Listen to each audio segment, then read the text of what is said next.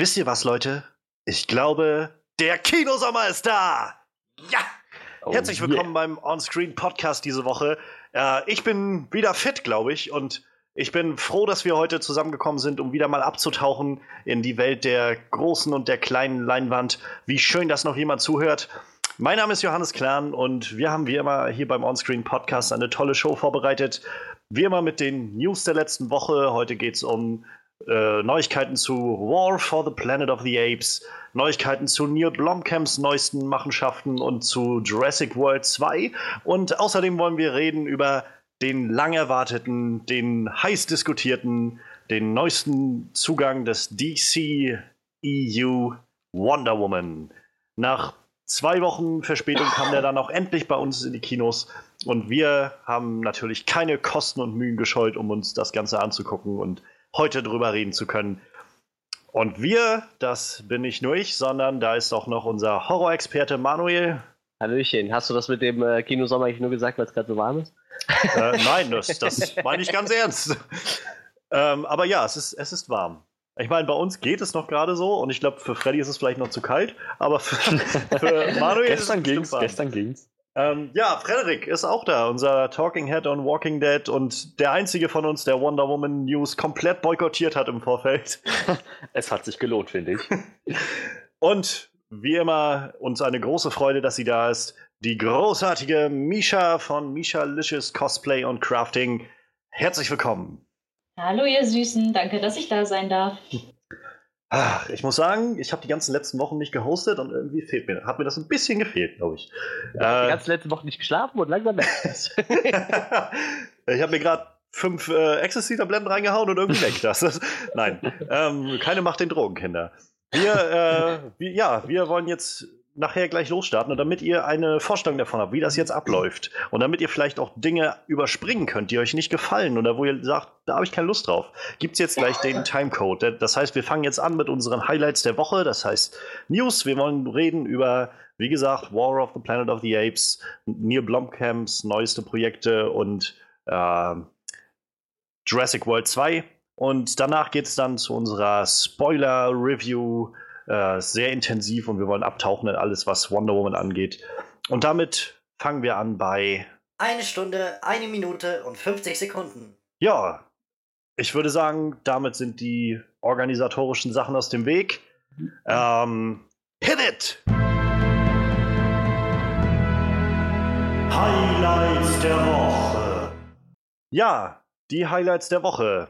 Wir wollen ein bisschen was Neues ausprobieren und äh, wir haben uns gedacht in unserem redaktionellen Meeting, dass wir, dass wir das Ganze mal ein bisschen umstrukturieren werden. Und zwar hat jeder von uns, äh, also jeder von uns, äh, ich würde sagen Männer, aber das klingt dann so, als wenn es die Frauen nicht dürfen. Aber äh, nein, jeder von uns äh, On-Screen-Leuten hier hat sich gerade in den letzten zwei Tagen ein Thema rausgesucht, was in der letzten Woche irgendwie passiert ist und was ihn interessiert hat. Und der, der derjenige wird das heute dem Rest vorstellen.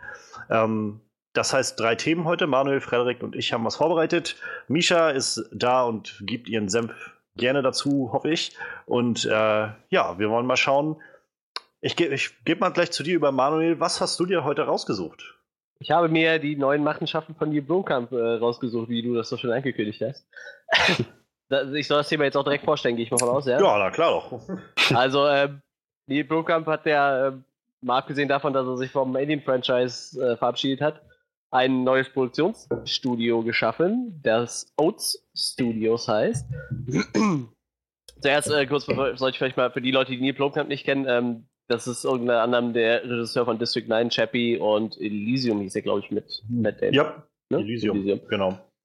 Er ist ein äh, in Südafrika, äh, doch Südafrika beheimateter Regisseur und äh, ich finde, der hat einen ziemlich unverwechselbaren Stil. So. Ich glaube, das liegt auch ein bisschen an seiner Umgebung. Also er dreht, glaube ich, alle Filme auch durchweg in Südafrika. Und das gibt seinen Film so, einen, so einen eigenen Charme, finde ich irgendwie. Und ähm, ja, er hat sich, wie gesagt, vom Alien Franchise verabschiedet, aber hat dann mehr oder weniger im selben Atemzug gesagt, ich habe mein eigenes Produktionsunternehmen gegründet und guckt euch an, was wir geschaffen haben und hat direkt mal einen äh, 21-minütigen Kurzfilm rausgehauen, der Racker heißt. Vielleicht auch Wrecker, ich bin mir nicht sicher. Vielleicht ist es auch äh, südafrikanisch und das ist wirklich deutsch ausgesprochen. ich kann es nicht sagen. Sag einfach mal, er heißt äh, Wrecker oder so. Ähm, ja, ähm, lustigerweise ein äh, kleiner Alien-Schocker mit Sigourney Weaver. äh, was natürlich sehr lustig ist, wenn man vorher bekannt gibt, dass man aus dem Alien-Franchise aussteigt. Ähm, ja, aber in erster Linie will er sein neues Studio nutzen, um äh, Projekte zu testen zum Beispiel, wenn die Leute jetzt sagen, dieser Wrecker ist super cool und er kriegt da richtig gutes Feedback für, hat er jetzt schon gesagt, könnte sich auch vorstellen, die Filme dann in einen, äh, in einen Kinofilm umzuwandeln, halt dann auf anderthalb, zwei Stunden Länge. Und des Weiteren will er äh, testen, ob es ein Publikum für diese Kurzfilme gibt und die, ob die Leute bereit sind, für, dieses, für diese Filme zu bezahlen. Deshalb heißt dieser Wrecker-Film auch Volume 1. Es wird auch ein Volume 2 geben, für den muss man aber bezahlen und er will halt einfach mal austesten, ob es einen Markt dafür gibt, Leute, die für sowas bezahlen möchten. Das war seine Idee dahinter. Wir können ja erstmal eure Meinung dazu äußern, glaube ich. Dann gehe ich nochmal kurz, würde ich sagen, auf den Film ein. ja, was, was haltet ihr davon, von diesem Kurzfilm-Idee? A, zum Testen, ob es auf der großen Leinwand wirkt und B, halt, um mal zu gucken, ob es einen Markt dafür gibt und die Leute dafür extra bezahlen müssen. Wollen. Also, so, ich, ich fange einfach mal an. Hm? So ja. Generell finde ich, äh, gerne, also zu Neil Blomkamp erstmal, ich habe leider noch keinen seiner Filme gesehen, muss ich ehrlicherweise gestehen. Ähm, ich habe halt mitbekommen, dass District 9 damals eingeschlagen ist wie so eine Bombe, als der rauskam. Ich weiß, dass bei uns an der Schule, also ich war noch in der Schule damals, haben unglaublich viele Leute immer drüber geredet, über den Film, was für ein verrücktes Ding das war. Und das war halt so, Schü so ein Schülerding, so von wegen, wie abgespaced das ist und äh, so mit Aliens und bla. Aber später, als ich jetzt hier auf, äh, auf die Uni gekommen bin, hatte ich zum Beispiel mal ein Seminar, wo wir auch viel über Filme geredet haben und so geschichtlichen Kontext. Und da haben wir den Film zum Beispiel auch behandelt, weil da ging es dann vor allem darum, dass, äh, dass der Film sehr viel tiefgründig äh, Dinge bearbeitet, die, wie du schon sagtest, mit Südafrika viel verbindet. So diese Apartheidsgeschichte und so. Und das, das hat er halt wie so eine Parabel genutzt, um das mit diesem Alien-Ding zu verbinden. Und es geht ja in District 9, glaube ich, auch darum, dass Aliens auf die Erde kommen, keiner weiß so wirklich, was sie wollen, und dann werden die erstmal in Ghettos gesteckt und genau. dann bleiben die da liegen und, und, verenden da oder so und werden so zum Spielball der Menschen. Und um solche Dinge ging es irgendwie und das äh, finde ich immer schon sehr spannend und die Rezeption damals war ja auch großartig von dem Film. Dann weiß ich, kam halt Elysium später raus, mit äh, irgendwie ein, mhm. zwei Jahre später mit äh, Matt Damon und war dann und Jodie Foster, glaube ich. Und viele haben immer so gesagt, dass der Film eigentlich bis zum Ende ganz okay ist und dann zum Schluss ein bisschen sehr, sehr, ja, so preachy irgendwie wird und sehr, sehr predigt, was so seine Botschaft angeht. Und also er war nicht mehr ganz so gut angenommen und ja, dann kam Chappie vor ein, zwei Jahren oder so und der war ja dann richtig zerrissen worden, der Film. Und ja, wie du schon meintest, irgendwie mit Sigourney Weaver, ich glaube, die hatten sich ja dann bei Chappie auch kennengelernt, weil, weil sie da mitgespielt hatte. Mhm. Und da kam dann auch die Diskussion auf, dass er Ideen hätte für einen Alien 5-Film, der dann aber nach Aliens, also Alien 2 spielen würde und 3 und 4 so ein bisschen retconnen würde. Und naja, das hat sich ja jetzt erledigt. Und ähm, naja, also mal unabhängig von all dem ähm, und dass ich halt nichts von ihm weiter gesehen habe, was man, was ich mitbekommen habe, allein von den von den Trailern und zu seinen Filmen und so weiter. Ich glaube, das ist halt ein Mann, der unglaublich verrückte Ideen hat. So, mhm. der einfach so getrieben ist von so einem von so einem schöpferischen Talent irgendwie und das Gefühl hat von, oh, ich habe Bock da was zu machen und ich habe eine Idee, was ich da kreieren kann und naja, und ich finde es irgendwie sehr schön, den Gedanken, dass er sich jetzt auch irgendwie so, vielleicht so ein bisschen losgesagt hat von großen Hollywood-Studios und ähnlich wie jetzt, weiß ich, Elysium oder Chappie oder so, ich glaube, die hatten auch ein recht hohes Budget. So mhm. Filme, die das dann nicht mehr brauchen, wo er dann sagt, ich kann auch irgendwie meine kleinen Filme drehen ähm, und einfach nur die Geschichten umsetzen, die ich gerne mag. Und äh, das finde ich ist eine super tolle Idee, so, weil dann denke ich wieder, ich glaube, dafür ist er einfach kreativ genug, der Mann. Ich glaube, der braucht einfach jetzt nur mal ein bisschen mehr, bisschen mehr Zeit für sich, ein bisschen mehr, äh, ja, ein bisschen mehr Ruhe und Verständnis dafür, um seine seine Geschichten aufzubauen und dann mal schauen. Also ich meine, dann warum nicht? Soll er doch gerne die Sachen umsetzen, die er umsetzen will. Und meine, dafür bietet ja auch gerade in Zeiten von Internet und von Patreon und von äh, Crowdfunding und so weiter. Das sind ja alles Möglichkeiten, wie jetzt ein Filmmacher dann auch irgendwie das umsetzen kann, ohne irgendwie an große Studios gebunden zu sein. Ja, ich glaube, District 9 hat er auch mehr oder weniger mit seinen eigenen, ich nenne es mal vorsichtig, Sponsoren selber äh, auf die Beine gestellt. Ne? Der Hauptproduzent war, glaube ich, Peter Jackson und ich glaube, der hat halt einen Großteil von dem Geld, was er gebraucht hat, einfach schon mit beigesteuert halt. Ne? Ich glaube, der Film hatte ein Budget von 30 Millionen, District 9 damals. Ja. 210 Millionen eingespielt, also doch ordentlich viel und war auch sogar für vier Oscars nominiert, das wusste ich sogar selber Ja. nicht. Bester äh, Film, bestes adaptiertes Drehbuch, bester Schnitt und beste visuelle Effekte. Und äh, tatsächlich auch ähm, basierend auf einem Kurzfilm von ihm, ne? ja, also das er ist hat wahrscheinlich da das adaptierte Drehbuch dann. Genau, also er hat tatsächlich das, dasselbe äh, schon probiert, was er jetzt halt wieder versucht. Deshalb, also ich sehe da auch echt viel Potenzial. Und ich finde die Idee halt auch total super, dass man einfach sagt, komm, wir machen mal einen Kurzfilm, wir gucken einfach, wie die Leute reagieren und wenn das Feedback stimmt, vielleicht kann man es ausbauen. Ja, Und da soll, achso, ja, jetzt, äh, Freddy, wie sieht das bei dir aus? Was, was hältst du von dieser Idee mit den Kurzfilmen? Und sein eigenes Studio? Die Idee an sich finde ich ziemlich geil. War das nicht die gleiche Geschichte auch bei ähm, hier Portal und dann äh, ja der, Clover- Dan Cloverfield Trachtenberg. Lane? Ja, genau. Der hatte auch diesen Portal-Kurzfilm gemacht und dann nachher von J.J. Abrams die Zügel in die Hand bekommen für 10 Cloverfield Lane. Ja, Das hat halt verdammt gut funktioniert, fand ich. So, wenn Regisseure auf die Weise gefunden sind, beziehungsweise, na gut, ich meine, Blomkamp ist ja nicht bekannt, aber wenn, wenn auf die Weise irgendwie Fuß gefasst werden kann, finde ich das schon mal ziemlich geil. Außerdem, ich meine, spricht da nichts dagegen, auch diese Nische von Kurzfilmen für sich ein bisschen Ja, zu klar. entdecken und auszubauen. Ich finde, da lässt sich auf jeden Fall was machen. Ich habe District 9 nie gesehen, weil ich als Kind eigentlich immer überzeugt war, das ist so ein B-Movie, der total gefloppt ist. Ich, jetzt, muss, jetzt muss ich den unbedingt nochmal sehen, habe ich gerade beschlossen.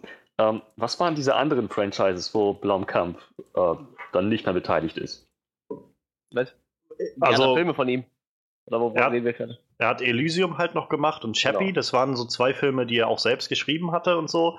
Ich hatte mal irgendwo vor kurzem aus einem Interview-Ausschnitt gelesen, wo er meinte, dass, äh, dass er bei Elysium auch nicht so ganz zufrieden war, wie das ausgekommen ist, aber Chappie wohl wirklich so war, wie er sich das vorgestellt hat und dass ihm das auch heute noch sehr, sehr weh tut, dass das halt scheinbar nicht so mit den Zuschauern geklickt hat, wie er das, also, dass er irgendwie so ein Herzensprojekt macht und das wird genauso, wie er sich das vorstellt und dann kommt es halt nicht an bei den Zuschauern. Das hat ihm wohl ziemlich weh getan. Aber ja, bei Alien war er halt noch im Gespräch. Genau. Und da war ja dann die Nummer, wo Ridley Scott gesagt hat, weißt du was, ich mache erstmal meine äh, Prometheus-Sequels und Alien Covenants und so und dann schauen wir mal weiter und dann jetzt vor ein paar Wochen oder Monaten hieß es ja dann, ja, das kannst du mal schön vergessen. So. Verlass das Ratten, verlass das sinkende Schiff oder wie war das? Tja, naja. Aber, also ja, ich finde die, ich find die Idee auf jeden Fall ziemlich cool. Ich hätte auch nichts dagegen, ähm, gegen so, sozusagen Prequel oder Teaser-Sequel-Kurzfilme für größere Filme, die noch nie rausgekommen sind. So, Wie gesagt, das ist ja sein Plan. Ne? Also, wenn es sich gut verkaufen lässt oder wenn die Leute meinen, das ist, das ist es wert, setzt er sich dran. Ne? Aber meine- jetzt ist die Frage, wie ist denn das und wie seht ihr das denn mit dem Bezahlen? Also das war jetzt, äh, wie gesagt, der erste Film war jetzt quasi umsonst, aber ab dem zweiten Film würde man dann zur Kasse gebeten. Naja, finde ich jetzt, also es kommt halt immer auf die Qualität und so an, aber finde ich jetzt nicht verkehrt so, weil Ja, vor allem, wenn man sich Rucker angeguckt hat. Also ich finde, da kann man schon ein bisschen für... Äh, ja, das, das Ding ist halt irgendwie, so ein Film kostet ja nur auch mal Geld. So. ja, ja, eben. Ich finde, ich mag diese, es gibt in letzter Zeit immer so ein, irgendwie so eine, so eine verbreitete Annahme, gerade unter Filmen und, und Serienfreunden, so dass ja, es kommt doch nur darauf an, dass das alles gut ist und, äh, und Geld spielt doch keine Rolle, so. Und wäre schön, wenn das so wäre, aber so ist es nun mal nicht. Und Ja, klar. also, das ist so dieses Beispiel, was jetzt gerade bei Netflix war mit Sense8, was gecancelt wurde, die Serie.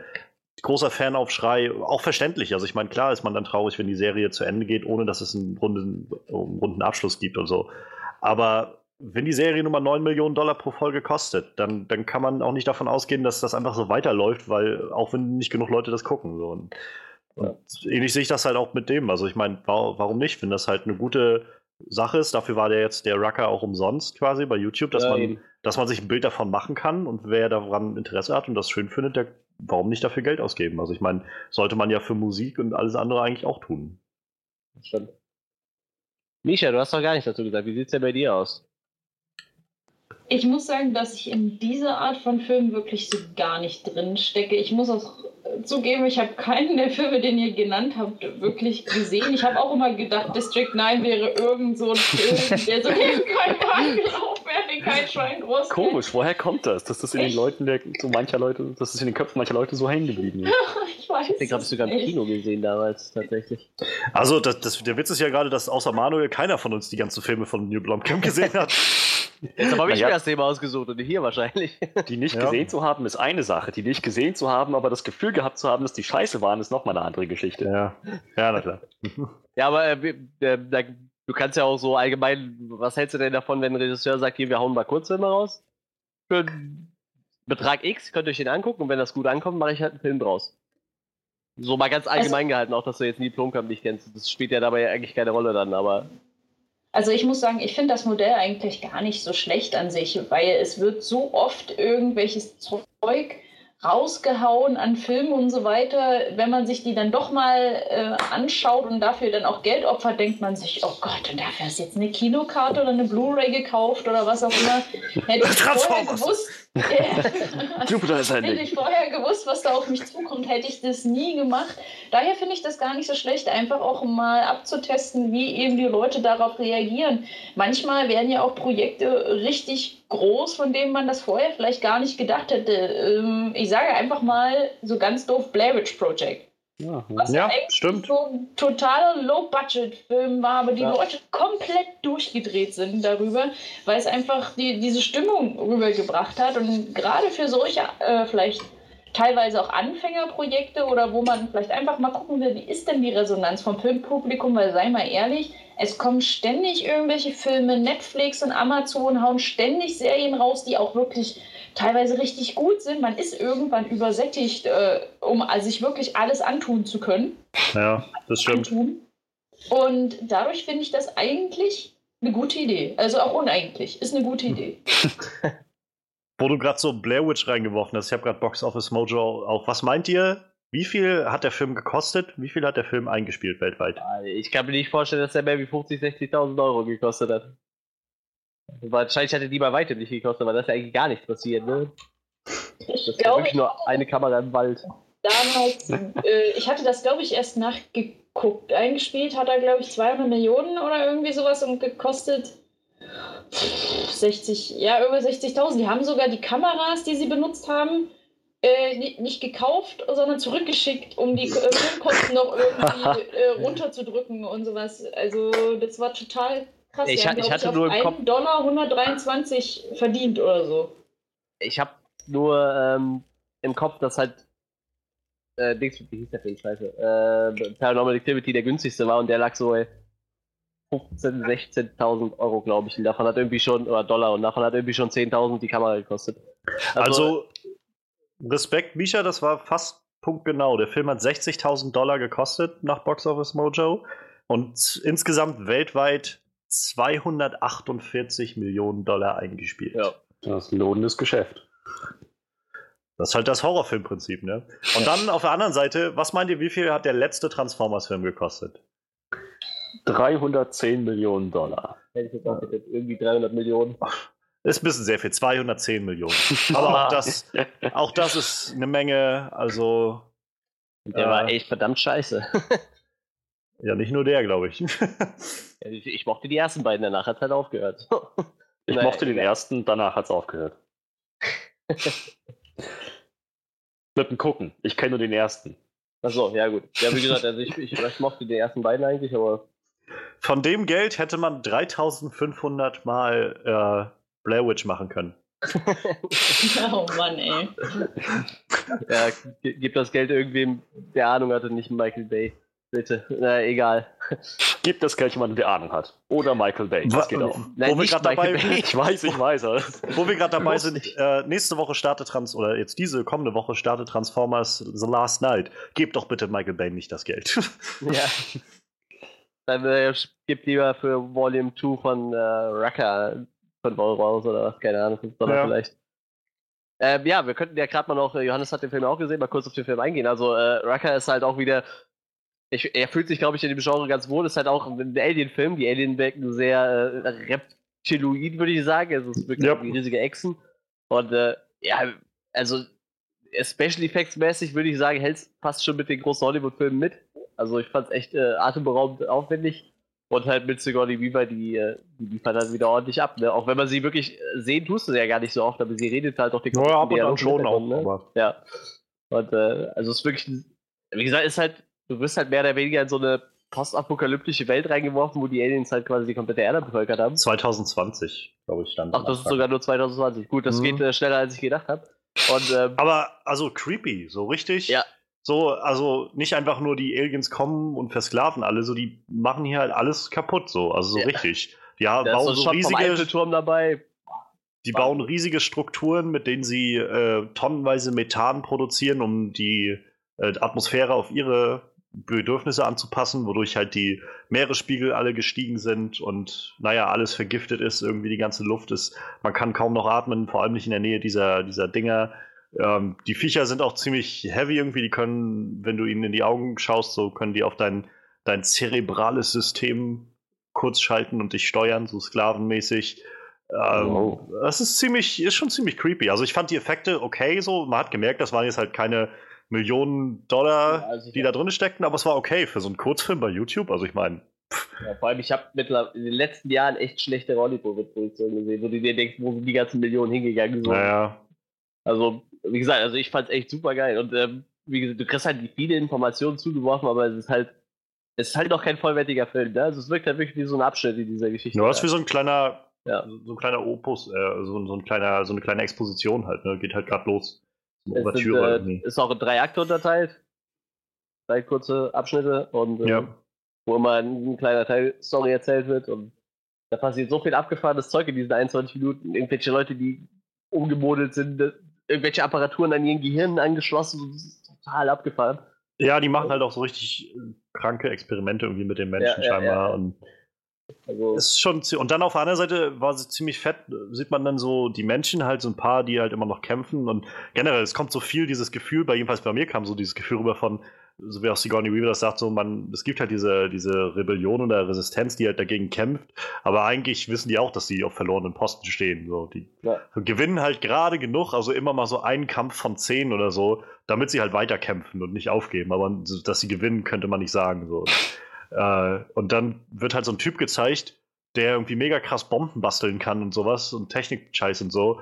Und ja, dann kommt halt nachher raus, so, das ist halt einfach nur, also der war halt früher Pyromane und so ein wirklich ja. kranker Psychopath und er ist eigentlich immer noch. Aber jetzt in der Zeit blüht er halt auf, so. Der nimmt dann so Leute als, äh, als Köder und schickt die dann los und damit er, also da war so eine Frau, die hat er losgeschickt mit so einem Sprenggürtel und die Aliens haben dann natürlich sofort erkannt, dass sie den Sprenggürtel hat und haben sie in die Luft gesprengt äh, oder sie getötet und getötet, ja. ähm, das hat er, sie, er hat sie quasi nur als Ablenkungsmanöver genutzt, damit er seine eigene Bombe zünden kann, äh, die er neben die gelegt hat. So. Und der ist halt auch ziemlich krank. So. Und das ist halt das ziemlich verrückte, also wieder, wo ich so denke, der, ich glaube, der Typ hat einfach echt viele Ideen. Ja, ja auf jeden Fall wie gesagt, sehr, sehr lohnenswert, sich diesen Film anzugucken. Die 21 Minuten, die sind es echt wert. Äh, nur den deutschen Untertitel, den sollte man weglassen, weil äh, das ist Google-Übersetzer-Untertitel tatsächlich. also, das ist ein schöner Film. Also, ich ich glaube, da, das wäre jetzt schon direkt so ein Projekt, wo ich sagen würde, da würde ich mir einen Film von angucken, glaube ich. Ich glaube, das wäre es mir wert. Also ich mochte diese ganze, diese ganze. Man merkt halt schon wieder, er hat es natürlich in Südafrika gedreht, so. Ich finde dieses Flair von dieser Gegend so, der, der kommt direkt richtig gut rüber und äh, aber es waren auch echt so viele Shots so von, von der Erde, die echt ja. ziemlich deprimierend aussahen, so ja. wie verwüstet die Erde war und so. Ich fand, wie gesagt, diesen Shot vom Eiffelturm, die fand ich halt unglaublich Ja, wie gesagt, ähm, ja, Rucker, der erste Kurzfilm vom neuen Projekt. Ab dem zweiten wird man zur Kasse gebeten, aber wie gesagt, man sollte, wie gesagt, sich den ersten, der ist umsonst, den sollte man sich mal angucken und dem Ganzen vielleicht eine Chance geben. Ich finde die Idee auf jeden Fall echt klasse und wenn die anderen Filme so dieses Level halten, definitiv Grund dafür, ein bisschen Geld auszugeben. ich bin gespannt, was er dann dafür verlangt tatsächlich. Ja, ja, das stimmt. Also wenn das dann so wird, von wegen irgendwie 20 Dollar pro 21 Minuten Film, da würde ich aber auch sagen, ähm, ja, tut mir leid, aber das... Für, quasi so. Ja, muss man halt abwarten, wie es sich entwickelt. Ne? Ich denke ja. mal, der wird jetzt auch nicht eben im äh, Wochentakt da einen Kurzfilm raushauen. Wahrscheinlich auch nicht, nee. Die war, das sah auch sehr aufwendig gemacht aus. Also ich meine, ja, der wird auch sicherlich seine Zeit brauchen. Ja, vielleicht denkt er sich jetzt, oh, das kam so gut an, ich mach mal einen Film draus. Stellt erstmal die Kurzfilme zurück. Naja, warten wir mal ab. Ja, so viel würde ich dann zu ähm, Neil Programs neuem Projekt äh, erzählen. Achso, eine Sache vielleicht noch, die man erwähnen kann. Ja. Neil Blomkamp hat letztens in einem Interview auch nicht ausgeschlossen, dass er vielleicht auch nochmal ein Sequel zu District 9 macht. Ja, ähm, okay. Ich habe halt, wie gesagt, den Film ja auch noch nicht gesehen, aber ich meine, dass der ja auch auf einem relativen Cliffhanger endet oder sehr mhm. offen endet so. Und er hatte wohl irgendwie jetzt angedeutet, er könnte sich vielleicht vorstellen, da mal wieder das, also dahin zurückzukehren und vielleicht auch das mal wieder weiter auszuführen. Also, also für Fans von District 9 ich finde es immer total lächerlich, wie schnell dann im Internet rumgeht. Ah, vielleicht ist äh, Wrecker ja der äh, ja. So, so der Opener für den zweiten District 9 und dann denke ich mir so, nein, das hat überhaupt nichts miteinander zu tun. Vor allem, das ist auch eine komplett andere Alien-Rasse, das macht überhaupt keinen Sinn. So. Das ja, ist definitiv ist doch... kein District 10 wegen mir. Ich glaube, wir sind einfach so sehr darauf fixiert inzwischen, dass es einfach alles irgendwie Shared Universes sind und ja, ja. alles hängt irgendwie zusammen und natürlich ist live dann irgendwie das Prequel zu Venom oder so und einfach nur, weil es vom selben Studio ist und irgendwas mit Außerirdischen zu tun hat oder so. Das ist alles so natürlich, klar. Ja, dann äh, auf jeden Fall danke, Manuel, für deinen Beitrag. Ähm, Freddy, was hast du dir rausgesucht diese Woche? Ich dachte mir, es wäre mal ganz interessant, über den kommenden Jurassic World Film zu reden. Nicht einfach so aus Jux einer Freude, sondern weil Colin Trevorrow sich dazu geäußert hat vor kurzem. Und ja, ich habe nachgeschaut, das ist, wie sein Nachname ausgesprochen wird. Trevorrow. Ich habe ihn, hab ihn, letztens auch in einem Interview gesehen, da haben sie ihn auch so angesprochen und er hat sie auf jeden Fall nicht korrigiert. Wer weiß, vielleicht ist es so ein Typ, der einfach sagt, ja, meinetwegen, ist, ist mir egal, solange ihr das nicht falsch schreibt, könnt ihr das aussprechen, wie ihr wollt. Nein, aber er hat sich geäußert zu dem nächsten Installment im Franchise, im Jurassic Franchise, Jurassic World 2. Er sagte wortwörtlich, es hat ihm unglaublichen Spaß gemacht, das zu produzieren mit seinem Kollegen J.A. Bayona. Bayona. Ich glaube, Bayona ist das. Noch ja. so ein Ding, wo ich mir jetzt nicht sicher gewesen wäre. Und er, er glaubt erstens, dass es ein besserer Film werden wird als Jurassic World. Er glaubt außerdem, dass, dass der Film sehr, sehr in eine Charaktertiefe gehen wird. Es würde alles sehr, sehr charakterbasiert sein. Es wird Horror-Elemente auf jeden Fall ordentlich drin haben.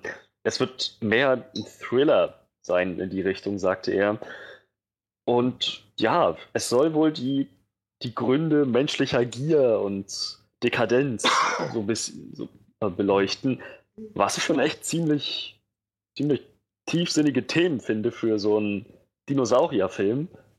Andererseits ist wahrscheinlich genau das der Schritt in die, also die Richtung, in die er diesen Schritt gerade macht zu sagen, weg von diesem Menschenlaufen auf der Insel vor Dinos weg und dafür hin zu wirklich interessanten Filmen, die man aus dieser Prämisse mit wilden Dinosauriern so machen kann.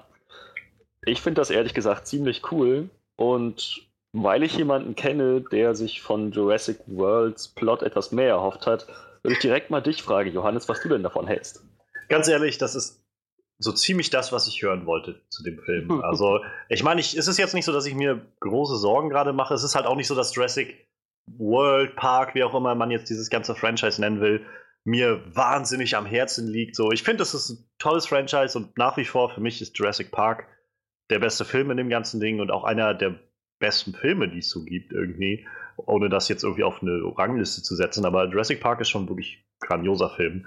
Und Jurassic World war halt damals so, als der rauskam, war ich mit ein paar Freunden da und saß im Kino und dachte so, oh, das ist schon fett, irgendwie die, endlich mal wieder Dinosaurier zu sehen und yeah. Und, und, dann war ich tatsächlich sogar noch ein zweites Mal mit drin, ne, als dann ein anderer Freund noch mal mit rein wollte, wo ich gedacht habe, na klar, was soll's irgendwie, ich meine, allein für diesen fetten Tyrannosaurus äh, slash äh, Raptor versus Indominus äh, Kampf, das war schon irgendwie wert so und das war dann erstmal so mein Kontakt damit und naja, irgendwann hatte eine Freundin sich dann die DVD dazu geholt und wir hatten den dann mal wieder geguckt, so ein Jahr später oder so zu Hause. Und ich war ziemlich enttäuscht von dem Film, weil ich so gedacht habe, das zieht jetzt bei weitem nicht mehr so. Nachdem ich die Actionsequenzen auch irgendwie kannte und wusste, dass was jetzt so kommt, war halt nicht mehr viel dran, ne, weil der Film einfach echt nicht viel an Charakteren bietet oder sowas. Also äh, es ist halt, ich finde Chris Pratt ist ein super super sympathischer Typ und talentierter Schauspieler. Ich finde auch Bryce Dallas Howard macht ihren Job eigentlich gut.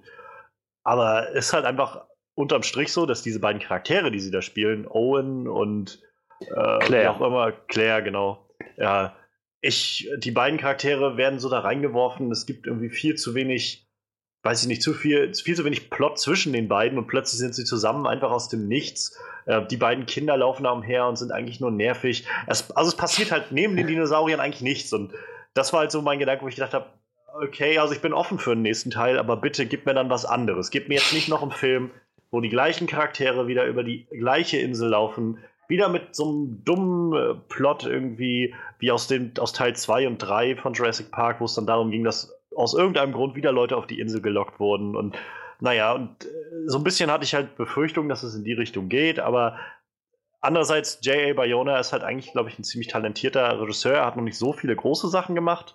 Äh, vor allem, also glaube ich, spanischstämmiger ähm, Regisseur und ähm, hat vor allem viele spanische Filme gemacht erstmal. Ähm, 2014 zwei Folgen Penny Dreadful. Die Serie mochte ich sehr, sehr, sehr, sehr gerne. Ähm, ja, und ansonsten äh, zum Beispiel auch Sieben Minuten nach Mitternacht oder Monster Calls, äh, Film, der jetzt Anfang, nee, ich glaube Mitte letzten Jahres rauskam oder so. Ähm, jedenfalls in Amerika. Den fand, also habe ich leider nicht gesehen, aber der sehr gut angekommen bei Kritikern, 87% bei Rotten Tomatoes, äh, 82% mochten es. Und es soll ein sehr, sehr emotionaler Film auch sein, sehr, sehr dramatisch und spannungsgeladen. Und das waren so Sachen, wo ich immer gedacht habe, wenn der Typ jetzt Jurassic World übernimmt, klingt das schon mal richtig, richtig gut. Jemand, der weiß, wie man mit Charakteren umgeht, wie man Spannung erzeugt. Und naja, dann halt jetzt auch von, äh, von, von Colin Trovara zu hören, ja, wir haben da an der Story mitgeschrieben. Ich glaube, er sagt ja sowas wie, dass er im, im Cutting Room irgendwie saßen sie und hatten sich eine Szene angeguckt und er freut sich einfach immer wieder, wenn er diese Sequenz sieht oder sowas. Ja, genau. Äh, das ist so, wo ich so dann denke, genau das möchte ich hören irgendwie. Dann verbindet einfach coole Elemente mit einer wirklich guten Story, so die Dinge beleuchtet, die Dinge bewegt, so weil am, und äh, im Endeffekt so cool die Effekte auch alle waren in Jurassic Park. Es ging in Jurassic Park auch um so viel mehr. Da war halt auch so viel an, an philosophischen Gedanken drin irgendwie, darum, was es heißt, Gott zu spielen, was es heißt, Leben zu erschaffen. Und kann man diesem Leben einfach auch äh, dann irgendwie das Leben wieder aberkennen oder nicht? Und äh, wem gehört Leben, wenn es geschaffen wird? Also ganz viele verschiedene philosophische Sachen und dafür wurde ja auch extra Platz eingeräumt in Jurassic Park. Und ich hoffe halt, dass es das jetzt auch geben wird bei dem Film. Ähm, Jeff Goldblum kommt ja auch zurück, nach dem, was man ja bisher hören konnte. Mhm. Äh, bin ich auch gespannt, in welcher Art und Weise das auftaucht. Ähm, ja, also für mich ist das halt genau das, was ich hören wollte. Das ist doch mal ein Statement. Wie sieht es bei den anderen aus? Manuel? Äh, Habe ich da mehr Horror gehört? Ja, es, es, soll Horror drin vorkommen. Er sagte sogar ziemlich präzise. Ähm, was ist das Zitat? I built a Spanish horror thriller with dinosaurs in it and that probably wouldn't have built for myself. Ja, genau. Also Spanish Horror Thriller. Ich hatte ehrlich gesagt gehofft, dass du ein bisschen mehr dazu sagen könntest. Was unterscheidet denn Horror-Thriller von spanischen Horror-Thrillern? Also der einzige spanischen Horrorfilm, der mir gerade so in den Kopf kommt, ist Wreck. ich glaube, mehr spanische Horrorfilme habe ich gerade so nicht auf dem Schirm. Oh, warte. Warte, warte, warte. Guillermo del Toro, wo kommt der her? Ähm, ich glaube, der ist Mexikaner. Gut, dann, dann können wir das auch weglassen. Meine ich. Ich, ich weiß nämlich, dass ja, in Film Spa Spanisch gesprochen wird. Also, wenn man die in Original-Language guckt, aber okay, ja, dann, wie gesagt, dann kenne ich nur Rack. Also, ich habe keine Ahnung. Wofür die Spanier in dem Genre bekannt sind, kann ich dir jetzt gerade so gar nicht sagen. Also, hätte er jetzt gesagt, französische Splatterfilme, hätte ich dir gerade eine ganze Reihe voll aufzählen können, aber bei Spanisch bin ich echt raus. Also, ich habe halt Rack gesehen und Rack ist halt schon ziemlich geil, aber das war's dann auch. Ich, ich will einfach nur mehr Horror, also ich finde, das hat so den ersten Teil ausgemacht. Ich finde, der war schon ziemlich horrorlastig eigentlich. Ja, der war sehr, auf jeden Fall sehr, sehr spannungsgeladen. Ja, ja, also so im Vergleich zu, zu jetzt, den nachfolgenden Teilen auf jeden Fall. Ah, 28 Weeks Later und Days Later sind äh, spanisch. Ich musste letztens gerade ähm, zum Beispiel an dieses unglaublich intensive Szene denken mit den Raptoren in der Küche. In ja, Jurassic ja, Park. Also, ja, wenn das nicht, das ist halt so meisterhaft gemachte Spannung irgendwie. Ja. Ohne halt großen Bombast einzusetzen. Einfach nur wirklich gruseliger Einsatz von diesen Wesen. Ja, wie gesagt, also der Horror kann dem Franchise auf jeden Fall nicht schaden, weil ich fand der letzten Film so von so Gruselfaktor hatte der irgendwie gar nicht aufgebaut. Aber ich glaube, die haben es auch nicht versucht. Also es war jetzt nicht so, dass man das Gefühl hatte, okay, die versuchen gerade irgendwie Grusel aufzubauen, Horror aufzubauen und es kommt nicht rüber. So, ich glaube, die haben es einfach sein gelassen. Also, die haben versucht, Spannung aufzubauen, das ja, aber halt nicht unbedingt in die Horrorrichtung. Hm. Deshalb, ich finde, das, das fehlte dem Franchise auf jeden Fall jetzt in den letzten Teilen ein bisschen und das, das kann halt nur besser werden und äh, ja, da freue ich mich schon mal drauf. Wie gesagt, also im Endeffekt, ich, ich, das klingt halt alles so, als würde der neue Film auf jeden Fall deutlich besser wie der letzte. Das, äh, wie gesagt, optisch war der letzte Film ja echt schon bombig und wenn du da jetzt ja, noch an der Story und, und am Horrorfaktor und so ein bisschen feilen und ein bisschen mehr an der Charakterentwicklung und so, dann könnte es ja nochmal was werden. Ich konkurriert er da nochmal mit dem ersten Teil. Das hoffe ich halt immer noch. Ich fand, ja. den, ich fand Jurassic World auch echt nicht schlecht oder so. Ne? Ich fand die ziemlich, ziemlich cool und ja, das ist, also haupt, das lag hauptsächlich an der Action und weniger an den Charakteren, vielleicht abgesehen ja. von Owen und Claire, ja, meinetwegen auch noch Claire. Aber es darf ruhig, wie du schon gerade meintest, ein bisschen mehr auch in die, in die Tiefe gehen. Und ja. das ist auch genau das, was Trevorrow jetzt meinte. Es geht mehr in die Tiefe und mehr ins Charakterbasierte. Und ja, halt das, worauf du dich am meisten freust, wahrscheinlich in die Horrorrichtung. Könnte also ja. echt wieder richtig, richtig gute Addition. Es wird wohl kein Horrorfilm werden, aber wie gesagt, nee, das so eine gute Portion Horror gedacht, ruhig mal rein sein, drin sein. Ne? Bisschen, ein paar Schockmomente gab es. Ja, ich, ich meine, riesige Dinosaurier sollten auch gruselig sein und ja. nicht einfach nur irgendwie Bombast so. Guck mal, wie süß. das T-Rex, guck mal, wie süß. Zumal ich, ich meine, es ging ja auch, oder hatten sie ja gesagt, soll es ja in dem Film dann auch darum vor allem gehen, dass äh, so irgendwie mit Corporations und großen Firmen, die dann irgendwie Tiere, so Tiere misshandeln, Tiere missbrauchen und so. Ich denke mal, also gerade mit vielleicht Dinosauriern kann man da auch so eine, so eine Möglichkeit schaffen, mal so ein Statement zu setzen gegenüber unserer, naja, unserer Realität so. Wie wir heutzutage mit Tieren umgehen und würde mich nicht wundern. Irgendwann schlagen die Tiere zurück und bringen uns um.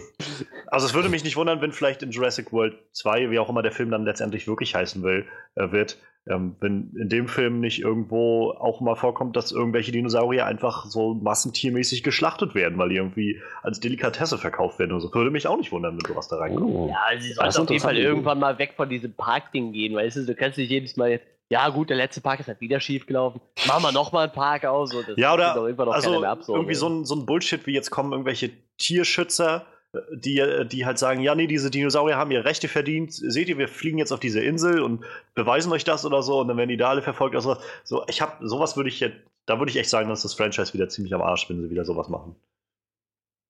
Klingt aber zumindest schon mal nicht danach. Nee, das, das stimmt. Misha, wie fandest du denn äh, Jurassic World? Oh ja, Entschuldigung. Ah, ich habe vergessen zu fragen.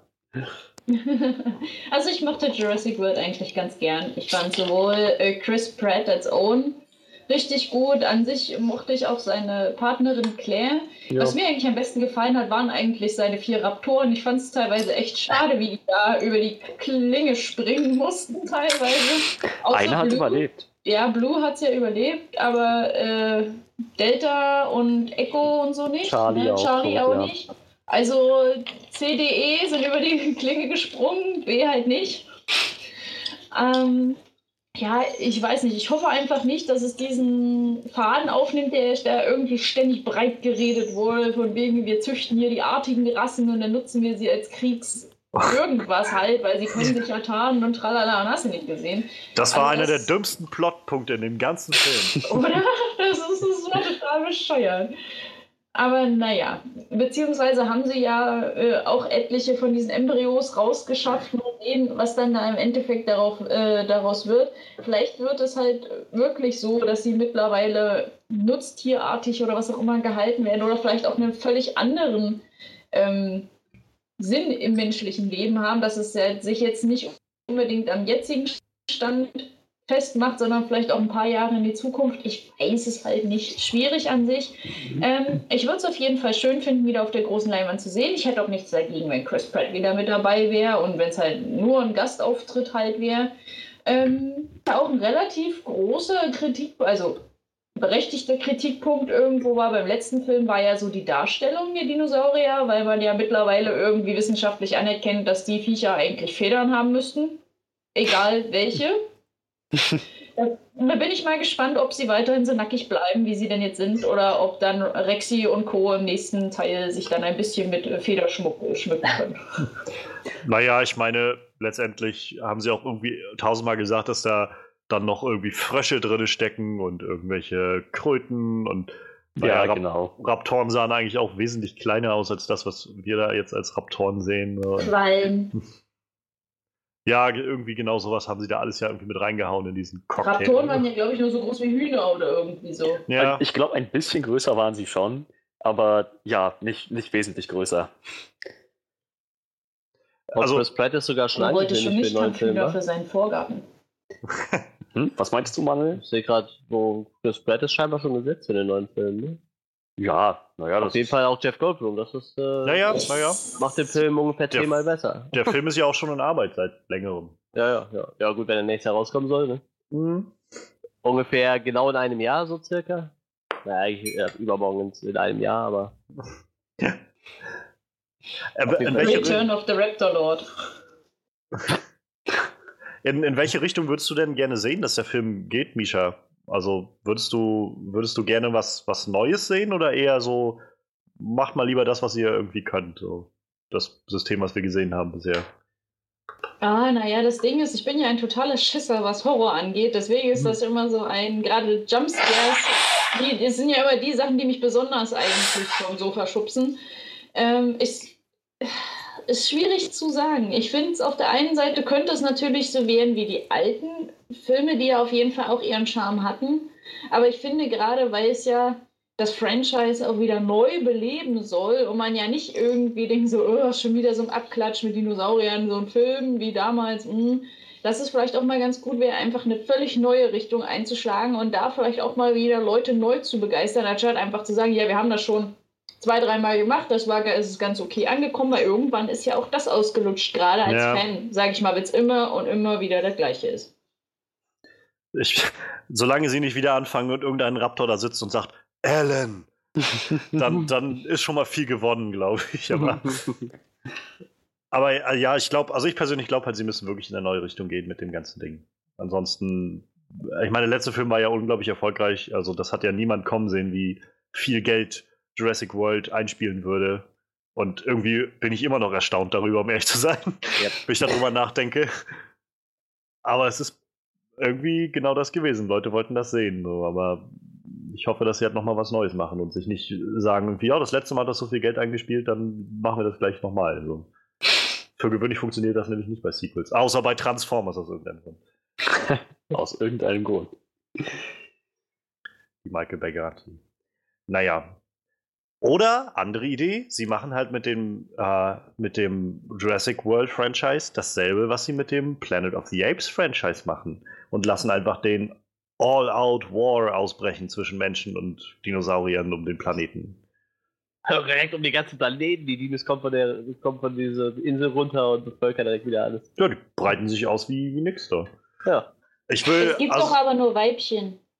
Es gibt doch gar keine männlichen Dinosaurier auf der Insel. Es gibt naja, aber wie Jeff Goldblum im ersten Teil schon sagte, uh, life, uh, uh, uh, finds a way. Er meinte, glaube ich, dass das genau so läuft. Wenn es nur Weibchen gibt, dann fallen, fangen irgendwann genetische Mutationen an. Das war ja im zweiten Teil der Plot. Und dann kommen Männchen just because. Also ich weiß, im zweiten Teil war das, nee, das war doch auch schon im ersten Teil gesagt, oder? Im ersten war das nicht auch gesagt, schon? Ja. Ja, wo es dann nämlich darum ging, von wegen, wie konnte das passieren? Ich denke, die Viecher sind nur Weibchen. Ja, wir haben da auch irgendwie diese Froschart mit drin, die halt auf, äh, bei, bei Mangel quasi ihr Geschlecht wandeln können. Und dann. ich meine, sie konnten im letzten Film einfach mal so erklären, Uh, it can camouflage! Ja. So, mhm. okay, ja, das Viech konnte, der Dominos konnte halt einfach immer gerade, was der Plot gerade brauchte. So, ich denke, ihnen fällt irgendwas ein. Aber was ich zum Beispiel gerne sehen würde in einem der Filme, ähm, wenn das jetzt wirklich so in die Welt hinausgeht, zeigt mir, wie so ein Mosasaurus oder, oder Leopolodon oder was auch immer das war in dem letzten Film. Ähm, genau, Leopolodon, Charlie. ähm, dass, dass der irgendwie ein, ein U-Boot oder sowas angreift. So, und so, oh, eine, yeah. so eine Schlacht zwischen U-Boot und so einem Viech oder sowas. Halt Menschen gegen Dinosaurier. Und ich glaube, wir sind auf einem guten Übergang gerade zum, zu meinem Thema. Denn äh, Mensch gegen Natur wird es dann jetzt wahrscheinlich noch mal ein letztes Mal heißen in dem neuen War for the Planet of the Apes, dem Finale dieser neuen Prequel-Trilogie äh, von Planet der Affen. Wir hatten ja 2011 quasi den ersten Teil mit äh, Planet der Affen Revolution, meine ich, hieß der auf Deutsch, Rise of the Planet of the Apes im Englischen. Und dann 2000, oh, wann war denn der letzte? Auch schon 2015 oder so? Äh, als dann ähm, der Dawn of the Planet of the Apes kam, also ich glaube, dann hieß er Re Revolution. Und naja, wie gesagt, jetzt kommt das große Finale. Und äh, ja, wer jetzt den Podcast weiterverfolgt ähm, und schon die letzten paar Folgen und so gehört hat, der wird sicherlich noch Erinnerung haben, dass der letzte ähm, Trailer für den Film bisher mein Lieblingstrailer ist für von dieses Jahr, von diesem Jahr irgendwie. Ich habe, glaube ich, noch keinen besseren Trailer gesehen. Apes Together Strong. Ähm, und ich kann halt kaum sagen, wie sehr ich so langsam gespannt bin auf den Film. Und da hat halt gut zugetragen, dass jetzt gerade äh, am letzten Wochenende die ersten Screenings waren für Kritiker und ausgewählte Leute. Und naja, die Meinungen sind eigentlich durch die Bank weg einfach nur top. Also einfach nur, einfach nur das Beste, was man sich so vorstellen kann. Und alle loben immer wieder, wie großartig der Job von Matt Reeves ist, dem Regisseur, der auch schon den letzten Film davon gemacht hat. Ähm, alle loben so den, den epischen Charakter des Filmes und diesen epischen Abschluss dieser Trilogie und auch die große Emotionalität, die scheinbar mitkommen soll bei diesem Film. Also es wird immer wieder darauf hingewiesen, nehmt euch Taschentücher mit rein. Ähm, und naja, also ich bin halt, ich habe hab die Filme damals, die ersten zwei Planet of the Apes, nicht gesehen im Kino. Ich habe sie mir dann irgendwann auf DVD geholt, weil ich immer wieder gehört habe, dass sie so gut sein sollen. Und ich fand sie wirklich sehr, sehr gut. Also der erste Film war schon wirklich gut. Und äh, der zweite Film war noch besser. Und nachdem, wie sich das alles anhört, wird der dritte Film wenigstens genauso gut werden, wenn nicht sogar noch besser. Womit für mein Verständnis eine der wieder mal best oder eine der wenigen besten Trilogien geschaffen wurde, die es so gibt, weil meistens hat man dann immer so ein, ein zwei gut und dann irgendeiner ist immer so der, der Austritt. Aber also ich kann nur sagen, ich freue mich gerade nach dieser Nummer sehr, sehr, sehr, sehr, sehr auf den Film. Ähm, und ja, wir hatten, glaube ich, zu Anfang des Jahres mal gesagt, was unsere meist erwartetsten Filme sind. Nachdem Logan dann durch war, war es bei mir Get Out und jetzt ist es auf jeden Fall der Film. Der kommt bei uns am 3. August raus, in Amerika schon etwas früher. Ähm, dieses Jahr ist irgendwie seltsam. Vieles kommt später bei uns, habe ich das Gefühl. Äh, der kommt nämlich schon am 14. Juli in, äh, in Amerika raus. Und ja, die, die Marketingmaschine läuft so langsam. Ähm, es werden immer wieder so kleine Clips rausgehauen und ja, anders als bei, äh, bei dem Spider-Man Homecoming Clips von Sony, wo ich das Gefühl habe, die haben mittlerweile mindestens, also wenn man alle Clips zusammenzählt, in denen sich auch viel doppelt, aber alle Clips zusammen sind die irgendwie schon bei 40 Minuten Clips oder sowas. Einfach nur die sie, weil ich habe das Gefühl, alle zwei Tage gibt es irgendeinen neuen Spider-Man-Clip so. Meistens sind es halt dieselben Szenen, nur anders zusammengeschnitten oder so. Oder so ein kleines bisschen mehr, aber es wird irgendwann ein bisschen viel. Ich gucke die jetzt auch schon länger nicht mehr. Dahingegen sind die Clips für Planet of the Apes alle eher so kleine, kleine Momente, die uns einfach viel mehr zeigen, wie diese Welt da eigentlich aussieht, in die wir uns einlassen. Es ist halt kein Plot so wirklich, der da ähm, gezeigt wird. Und einer dieser Clips, äh, ich habe jetzt hier alle im Podcast nochmal überredet, sich den Clip anzugucken, ist der von Bad Ape. Ähm, man sieht ihn auch in dem Tra einem Trailer, wie er sich den vorstellt. Ähm, und in dem Trailer sieht man halt, in diesem Clip sieht man halt, wie sie ihn treffen, diesen kleinen Affen, Bad Ape, wie er äh, sich vorstellt, auch als, äh, ja, die Menschen haben ihn halt immer Bad Ape genannt und deshalb ist er auch Bad Ape. Und dieser Clip allein ist schon fast genug, um mir das Herz zu brechen, weil es irgendwie so, es ist so traurig irgendwie zu sehen, wie dieser Affe so abgeschieden von allen lebt, hat sich das Sprechen selbst beigebracht, erzählt dann irgendwie, wie die Menschen krank geworden sind, die Affen schlau geworden sind und die Menschen dann die Affen alle umgebracht haben und er überlebt hat und naja, weil die Menschen ihn halt Bad Ape, also böse Affe genannt haben, ist das halt sein Name und so hat er auch sprechen gelernt darüber und Gleichzeitig haben sie scheinbar den besten Synchronsprecher gefunden für diese Rolle, die man finden kann. Ich finde, der bringt das so wundervoll rüber. Und äh, naja, dazu kommt halt auch Andy Serkis, also als, als Caesar wieder. Ähm, ich finde es so krass, immer wieder zu sehen, was, was da abgeliefert wird, die ganzen Affen, wie realistisch die aussehen, wie sehr man mit denen mitempfindet. Ähm, wer es noch nicht gemacht hat, guckt euch die Planet der Affen-Filme an, die ersten zwei Filme dieser Prequel-Reihe. Ähm, Gerade der zweite Film, der Anfang des zweiten Films ist 20 Minuten oder sowas, bloß das Leben der Affen, ohne wenig, also ohne Sprache, die da passiert. Einfach nur, man sieht, wie die zusammenleben in einer Gemeinschaft. Und es ist emotionaler als viele, viele andere Sachen, die ich gesehen habe in Filmen. Ähm, ja, ich, ich glaube, dieser Film wird einfach nur wahnsinnig großartig und würdiger Abschluss für diese Trilogie. Und auch ein würdiger Abschluss für diese Charakterreise von Caesar. Also wenn ich immer sehe, im ersten Film, wie er noch aufgewachsen ist und dieser kleine, belebte Affe irgendwie war in, in den Armen von James Franco und naja, und jetzt in dem Film ist er einfach irgendwie dieser doch alte Affe, der jetzt irgendwie am Ende seiner Geduld ist und gehärtet ist von der Realität und im Krieg steht so und scheinbar auch, naja, er sagt ja auch selbst in den Trailern, ich habe diesen Krieg nicht angefangen, aber ich werde ihn zu Ende bringen und ich, ich glaube, dieser Film wird mich ziemlich zerreißen. Der wird ziemlich, ziemlich mein Herz kaputt machen und ich rechne damit, dass viele, viele beliebte Charaktere sterben werden.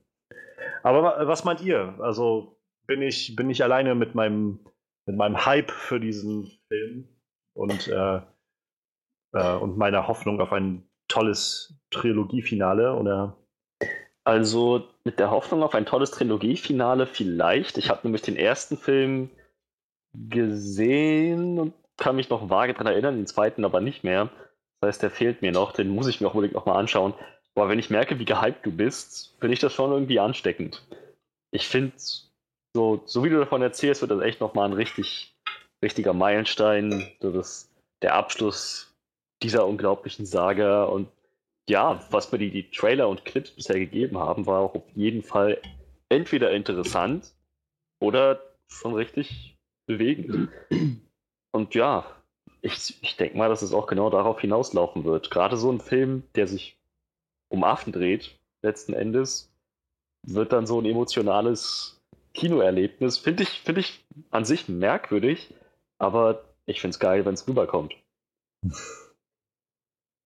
Ja, bei mir war ja der erste Trailer relativ gefloppt von dem Film, aber mittlerweile so, das wird von Clip zu Clip besser auf jeden Fall. Ich bin mir zweimal noch nicht sicher, ob der den zweiten schlägt, aber äh, ich, ich bin auf jeden Fall optimistisch. Immerhin hat der Film auch noch Woody Harrelson. Ich mag Woody ja. sehr gerne. Ich habe gerade letztens erst ein Interview gesehen mit ihm zusammen, also mit Andy Serkis und ihm zusammen, wo sie bei der Graham Norton Show waren. Und ich war so wieder so überrascht irgendwie, was für gute Schauspieler sind, weil Andy Serkis kommt da rein, so völlig cool und selbst, also so völlig ja, einfach wie so ein cooler, so eine coole Socke und, und spricht mit so einem mega britischen Akzent. Und Woody Harrelson kommt rein und wie immer irgendwie ist der einfach nur zum Knuddeln irgendwie so richtig. Der macht einfach seine Witzchen und ist irgendwie fröhlich die ganze Zeit. Und dann gucke ich diesen Trailer und diese Clips und denke so, alter, Woody Harrelson sieht aus, als ob der gleich mit seinem Rasiermesser, mit dem er sich die Glatze rasiert, gleich irgendwie erstmal fünf Affen die Kehle durchschneidet. Ja. Und Andy Serkis ist halt einfach ein, dieser Affe geworden so. Und das ist einfach so unfassbar gute Schauspieler da drin. Ja, ja. aber die Harris ist nicht umsonst zweimal Oscar nominiert gewesen. Ne? Also, ja, der wird auch noch seinen Oscar bekommen, früher oder später. Ja, das Problem ist, er hat halt zwischendurch immer viele Filme, die sind zwar gut, aber es ist halt auch bei weitem nicht Oscar-Qualität. Naja, ich, ich glaube, er, hat immer, halt, er hat halt auch immer das Problem, in den Jahren, wo er dann mal nominiert ist, sind halt nun mal gerade auch dann irgendwie meistens bessere Leute nominiert. Das, ja, ja, das, das hatte Leonardo DiCaprio ja auch lange das Problem. Misha, wie, über ihn herfiel. Ja, genau. da, das sichert einen meistens einen Oscar. Vielleicht gibt es ja auch einen Bären in dem Film. Ähm, Misha, hast du denn die alten Filme, also die, die Planet Affen gesehen, die jetzt letzten zwei Prequel-Filme und, und freust du dich auf den neuen Film? Also, wenn man jetzt sagt, hast du die Planet der Affen Filme gesehen? Ja, ja, ich, ich habe ja, schon versucht, das einzugrenzen. Ja, oder so insgesamt. Also, ich habe den ersten alten Film schon gesehen. Ich glaube, ich habe auch den Tim Burton-Film mal hm. gesehen, der ja irgendwie eine Neuauflage sein sollte. Ich weiß aber, äh, ich habe mir mal aus Gag, weil ich Zeit hatte, die Stories von allen alten Filmen auch durchgelesen, weil es gab ja irgendwie Nachfolger, Nachfolger, wo sie dann auch nochmal erzählt haben, wie dann die Affen dann überhaupt die Weltherrschaft an sich gerissen haben und, und, und, und. Ja, Und ich fand es eigentlich sehr interessant, dass es jetzt einen anderen Ansatz an die Geschichte auch gab. Dass es jetzt halt dieses Virus ist, was ja eigentlich dafür da war, um die Menschen zu heilen, was sie jetzt aber im Endeffekt eigentlich ausrottet. Ähm, die Affen aber aufsteigen lässt man Art. Ich glaube, in den alten Filmen war das irgendwie propagiert worden, dass die wohl die Haustiere ersetzt haben, weil wohl eine Krankheit die Katzen und Hunde irgendwie getötet hat. Und jetzt einfach mal halt zu sehen, wie der Mensch sich im Endeffekt eigentlich selber zugrunde richtet und wie sie halt immer, äh, ich glaube, der Woody Harris sagt es auch selber, ist, äh, wir sind der Anfang und das Ende. Ja. Also bevor sie den Affen den Planeten überlassen, dann kämpfen sie lieber bis zum letzten Mann und versuchen sie noch auszurotten, wo ich mir immer so denke, ey Leute, die, die, äh, Caesar sagt ja selber auch, er hat diesen Krieg nicht angefangen und er will eigentlich nicht kämpfen, aber wenn sie seine Familie bedrohen, bleibt ihm halt keine andere Wahl. Ähm, ich würde sagen, ich habe den ersten Film gesehen. Da, da müsste ja auch, glaube ich, Tom Felton kurz irgendwie mitspielen. Genau, genau. Der ist ja äh, dieser arschige Tierwächter irgendwie. Ja, der, der diesen Satz sagt aus dem alten Film von ja, ja. deine ja, dreckigen genau. Pfoten von mir, du Affe oder so. Und den zweiten, den habe ich, glaube ich, dann geskippt, weil ich den nie irgendwie mal zu fassen bekommen habe. Weder auf äh, TV oder auf DVD oder so, wo man hätte sagen können, okay, guckst du dir mal in Ruhe an. Aber was man jetzt so an ähm, Bildmaterial sieht, wie düster und traurig diese Welt eigentlich jetzt schon halt ausschaut, die Leute dann auch untereinander, die sich ja gegenseitig irgendwo verraten, dieses kleine Mädchen, was bei den Affen aufwächst, die Affen, die selber halt auch mit Verrat und so weiter zu kämpfen haben, äh, die, die ganzen Hm. Maschinenpistolen, die gefühlt abgefeuert werden, das wird, glaube ich, ein richtig epischer Kampf. Und grundsätzlich denke ich ja, dass die Affen gewinnen werden, weil es ist ein Planet der Affenfilm. Naja. Aber einfach, vielleicht, wenn man auch schon von dieser Grundstory einfach abgewichen ist, vielleicht gibt es ja doch irgendwie ein einvernehmliches Ende oder halt einfach auch zu sehen, ob die Menschheit es dann nicht letztendlich zugrunde richtet, was sie halt selber aus ihrem eigenen Stolz heraus halt auch geschaffen hat. Also ich weiß natürlich nicht genau, was konkret jetzt in dem Film passiert, aber ich glaube, dass sie zu einem einvernehmlichen Ende kommen, das muss ich dir, glaube ich, schon so ein bisschen kaputt machen, weil die Filme sollen wohl wirklich als Prequels funktionieren. Also der nach dem neuen Film jetzt soll das quasi wieder den Anschluss bilden an den originalen Planet der Affen. Und es gibt halt auch in den letzten Filmen schon immer so kleine Easter Eggs. Also im, im ersten Film, in dem äh, Planet, also Planet der Affen Revolution mit, mit Tom Felton und James Franco und so, gibt es am Anfang irgendwo so eine kleine Szene, wo im Hintergrund irgendwo so einem Ra Nachrichtenbericht läuft, dass äh, eine Mars-Mission-Sonde irgendwie halt verschwunden ist mit dem Astronauten an Bord. Was ja im Prinzip dann quasi Charlton Heston wäre, der im originalen Planet der Affen dann auf dem Planet der Affen landet. Und äh, auch jetzt das Mädchen, was man immer in den Trailern und so sieht von, von dem neuen Film, das ist halt Nova. Und Nova taucht im originalen Planet der Affen halt auch als eine der Frauen auf, die, naja, die halt da, glaube ich, als so Menschensklaven leben. Oder so in die nee, Richtung. Nova ist eigentlich eine freilebende Wilde, die halt Oder so, ja, so war reden das, ja. kann.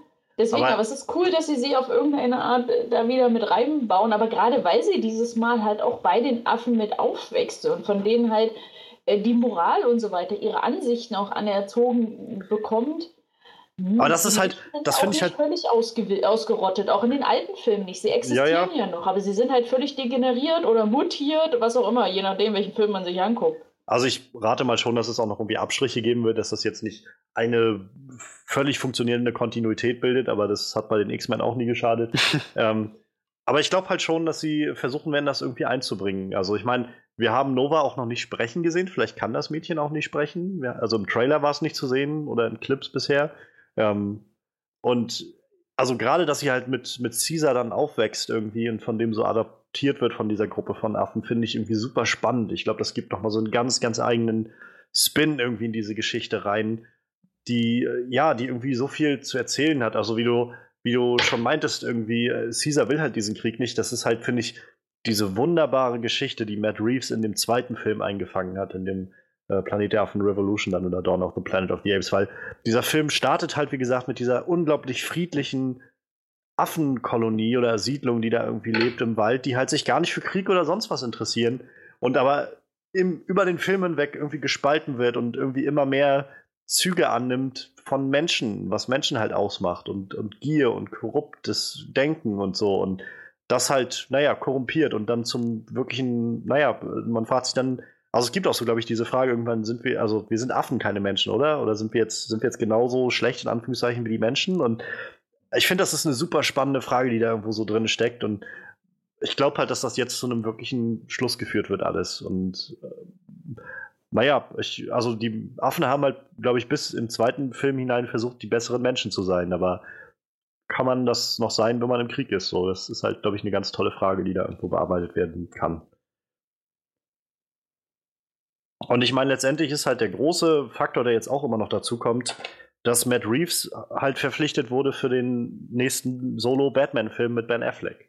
Das heißt, egal was mit dem Film jetzt passiert, es wird nochmal ein zusätzlicher Druck auf dem lasten, weil alle gucken werden, okay, was wird denn jetzt wohl mit dem neuen Batman-Film? So kann er das schaffen? Äh, ist dieses, dieser Film so ein, so ein Signal dafür, was wir zu erwarten haben? Also, äh, das war ja bei Ben Affleck, der ja ursprünglich vorgesehen war als Regisseur für seinen eigenen Batman-Film, nicht anders irgendwie, als dann äh, Live by Night rauskam, sein neuester oder letzter Film.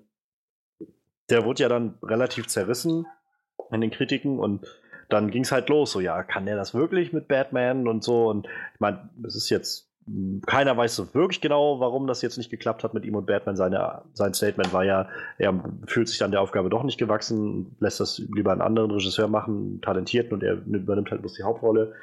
Aber vielleicht war halt auch der Druck, der dann aufgebaut wurde mit dem Film oder vielleicht hat Warner auch gesagt, ja, vielleicht machen wir doch lieber noch wen anders da rein, der irgendwie hm, bessere Sachen vorweisen kann oder so. Andererseits hat Ben Affleck auch seinen Regie-Oscar schon auf, auf dem Schreibtisch. Also es ist alles irgendwie sehr verrückt, aber wie gesagt, ich glaube einfach, der Film wird nochmal wegweisend dann auch sein für Matt Reeves. Der unter anderem auch Cloverfield gemacht hat und, äh, und Let Me In zum Beispiel. Let Me In habe ich nicht gesehen, aber der soll, glaube ich, ganz gut gewesen sein. Ja, so viel erstmal zu War of the Planet of the Apes. Ähm, Bad Ape. Ja, damit sind wir für heute erstmal mit den News durch und dann kommen wir jetzt mal zu unserer Hauptattraktion, die wir auch irgendwie lange, lange vor uns hergetragen haben. Äh, einige haben es heiß erwartet, andere haben äh, skeptisch dem Ganzen entgegengeblickt und andere haben wieder sich versucht, gar keine Gedanken darüber zu machen. Wir wollen reden über Wonder Woman.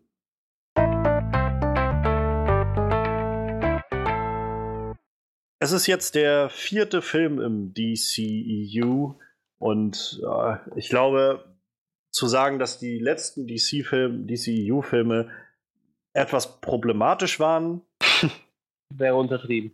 Ja, also es gab sehr gespaltene Meinungen, sagen wir mal, zu den letzten Filmen.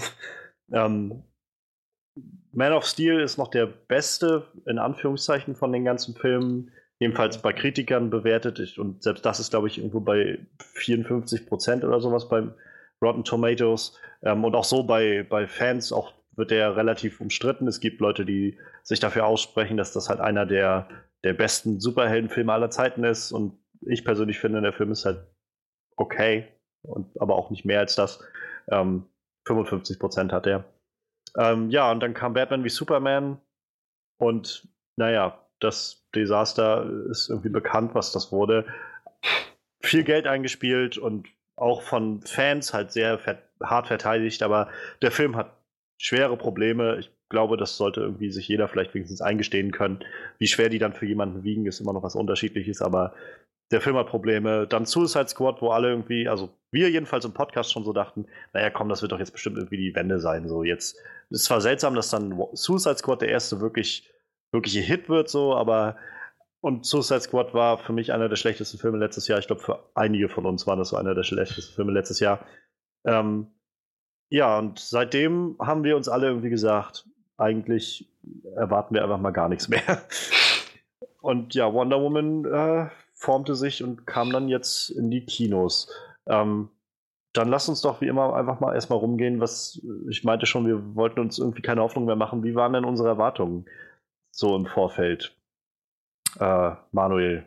Ja, ich hatte keine. Also, es war, ist halt dasselbe wie immer so. Du guckst dir die Trailer an denkst so, ja, Trailer sehen gut aus, aber die Trailer vorher sahen halt auch gut aus und Filme waren trotzdem scheiße. Also, deshalb man muss halt seine Erwartungen am besten so weit runterschrauben, wie es geht, weil dann ist die Enttäuschung einfach nicht so groß. So, dass, das war so, das, was ich so die letzten DC-Filme über hatte. Einfach die Erwartungen runterschrauben, in der Hoffnung, dass die Enttäuschung nicht so groß ist. Wie gesagt, die Trailer sahen wieder gut aus, aber ich habe mir da halt keine Hoffnung gemacht und habe das dann auch so gehalten. Bis hm. ich die ersten Kritiken gesehen habe. Dann waren die Erwartungen dann doch wieder ein bisschen höher. da habe ich mir gedacht, gut, vielleicht treffen sie ja diesmal. Ja, ich glaube, die ersten Kritiken kamen so vor knapp einem Monat raus. So ja, ja, zwei genau. Wochen vor amerikanischem Start und halt so vier Wochen vor unserem Start. Wir hatten dann ein bisschen Leerlauf.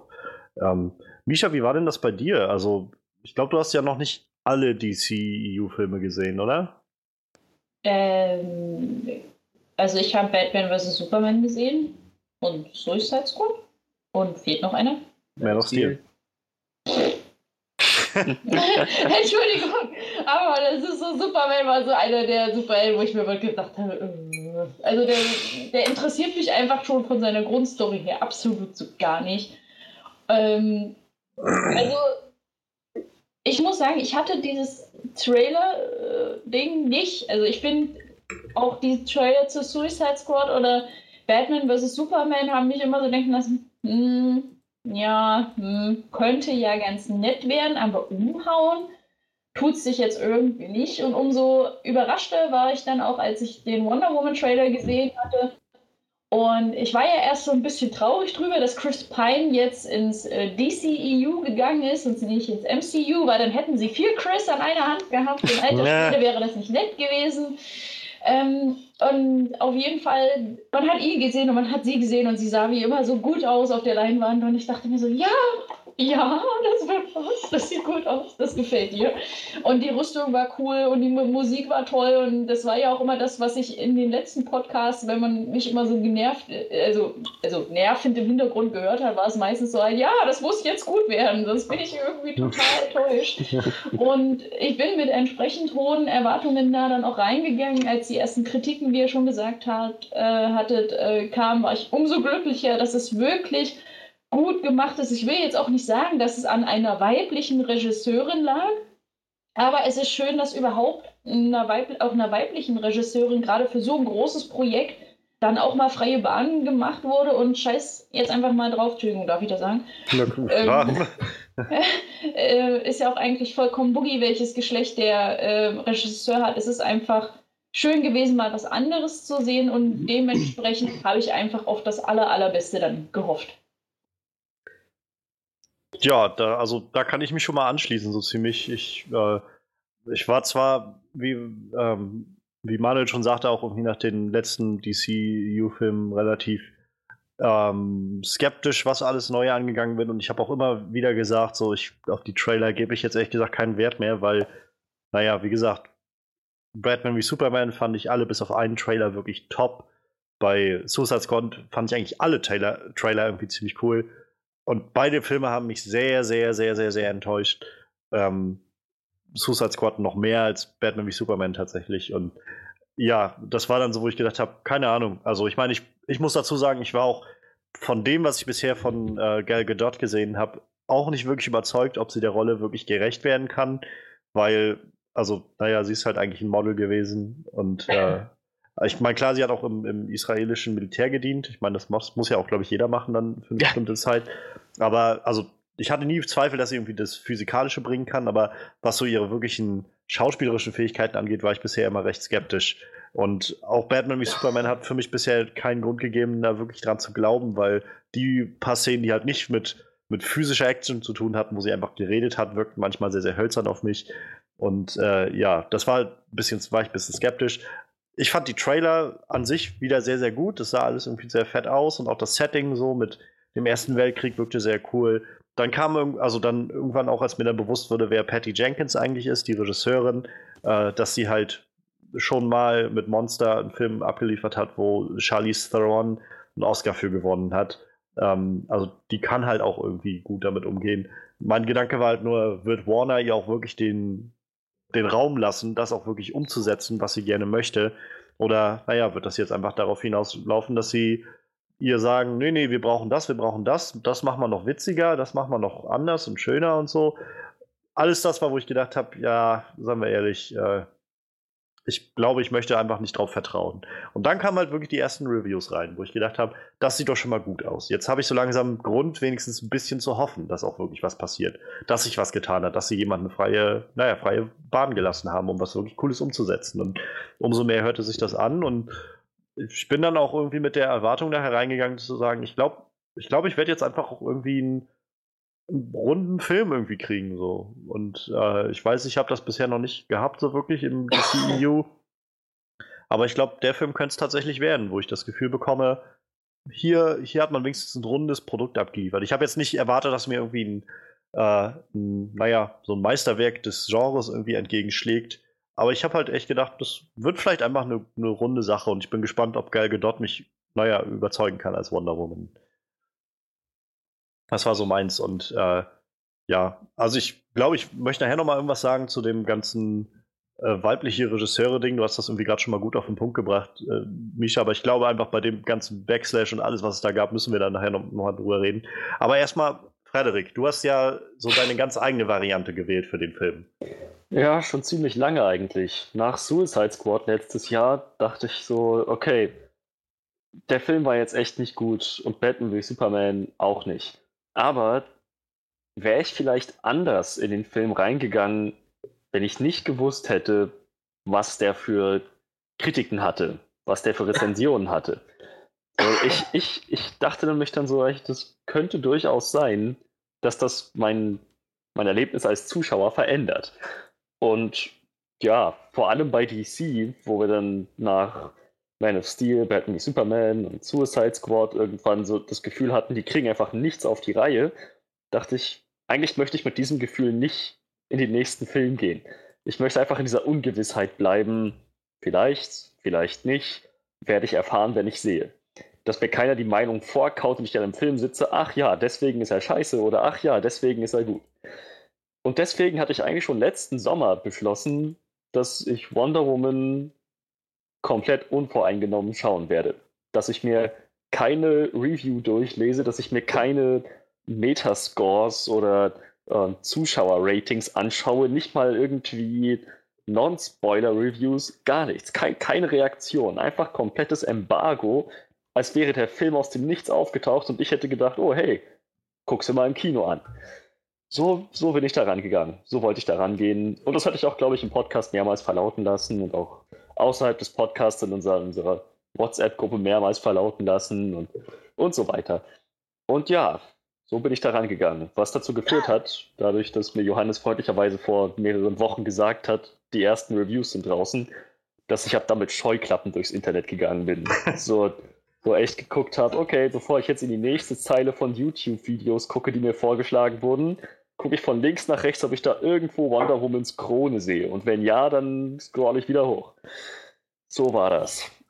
Ja, Was ich das war auch echt schlimm, weil es wäre einfach so beredenswert gewesen, diese ersten Reviews als News. Die ganze Zeit so, ey, können wir nicht machen so. Der Freddy, der bringt uns um, wenn wir drüber reden. So.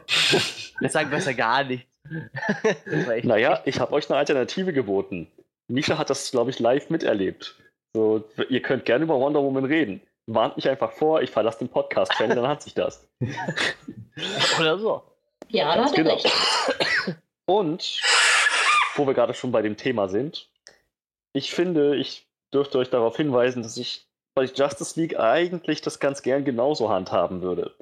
Dass, dass wir am besten alle gemeinsam im, im Nein. Verband. Okay, dann nicht. Also ich mach's nicht so, weil also dafür bin ich zu viel auf auf ja, Newsseiten unterwegs und, und andererseits denke ich halt auch gleichzeitig, ich finde, es ist halt auch irgendwie angebracht, sich im Vorfeld darüber zu informieren, wie, wie halt so Kritikermeinungen und so aussehen. Und ich persönlich traue mir zu, dann auch den Film unvoreingenommen genug schauen zu können und für, für das, was er wirklich abliefert, äh, bewerten zu können.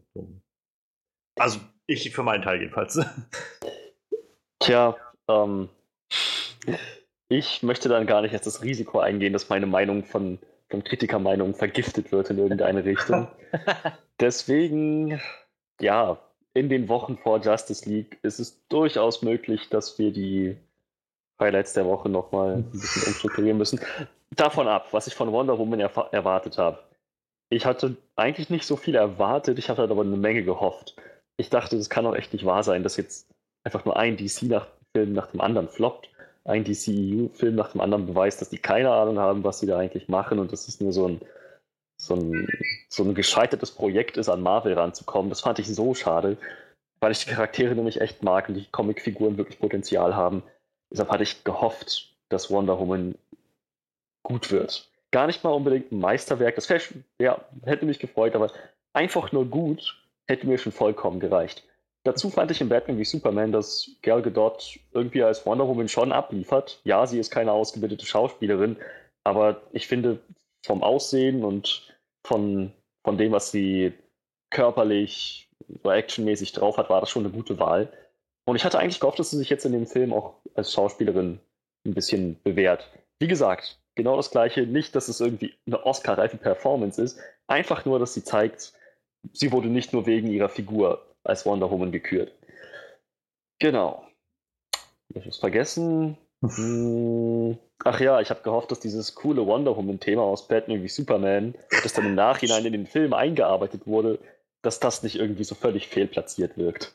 Das stimmt. Also das war auch eines der Highlights aus Batman wie Superman, fand ich. Und das ist auch seitdem mit mir geblieben, so das Thema. Das habe ich nicht vergessen. Das ist ähnlich wie das Thema aus Warcraft. Das ist auch immer noch in meinem Kopf. Ähm, sehr, sehr markant und eingängig. eingängig so. Ja, dann lasst uns doch mal schauen, ähm, wie, wie wir den Film fanden, was uns gut gefallen hat. Ich glaube, wir können erstmal zu Anfang alle festhalten, der Film hat uns allen, glaube ich, ziemlich gut gefallen, oder? Ja. Ja. Ja, klar, das Und also, nur, dass wir jetzt nicht, äh, nicht irgendwie versuchen, hier irgendwelche unnötige Spannung aufzubauen, weil die Leute hören sich sowieso eine Spoiler-Review an. Also, ja, wir alle fanden den Film irgendwie ganz gut und wollen deshalb auch erstmal schauen, was uns wirklich gut gefallen hat daran so eigentlich. Und äh, ja, also ich werf einfach mal so das erste irgendwie rein. Ich ich kann halt nur, ich meine, das ist ein großer Batzen, den ich jetzt irgendwie reinwerfe, aber ich kann halt einfach nur sagen, Hut ab vor Patty Jenkins, was die für einen Job abgeliefert hat bei der Regie bei dem Ding. Also gerade so das, der dritte Akt ist nochmal so ein bisschen problematisch gewesen für mich, so der finale Kampf. Da habe ich dann das Gefühl gehabt, es fiel so leicht auseinander, aber auch nicht großartig doll. Aber gerade vom Anfang bis hin eigentlich, als sie dann nachher im Ersten Weltkrieg dann wirklich auf dem Schlachtfeld war, so die ganzen ersten zwei Drittel fand ich, das war ein so toll ausgewogener Film, der irgendwie so gut es geschafft hat, ähm, ihre Origin-Story zu erzählen, gleichzeitig irgendwie uns auf diese Reise mitzunehmen, die, also irgendwie die Welt zu erfahren, wie auch, ähm, ja, ja, wie, wie die Diana selbst irgendwie die Welt dann angefangen hat zu erfahren.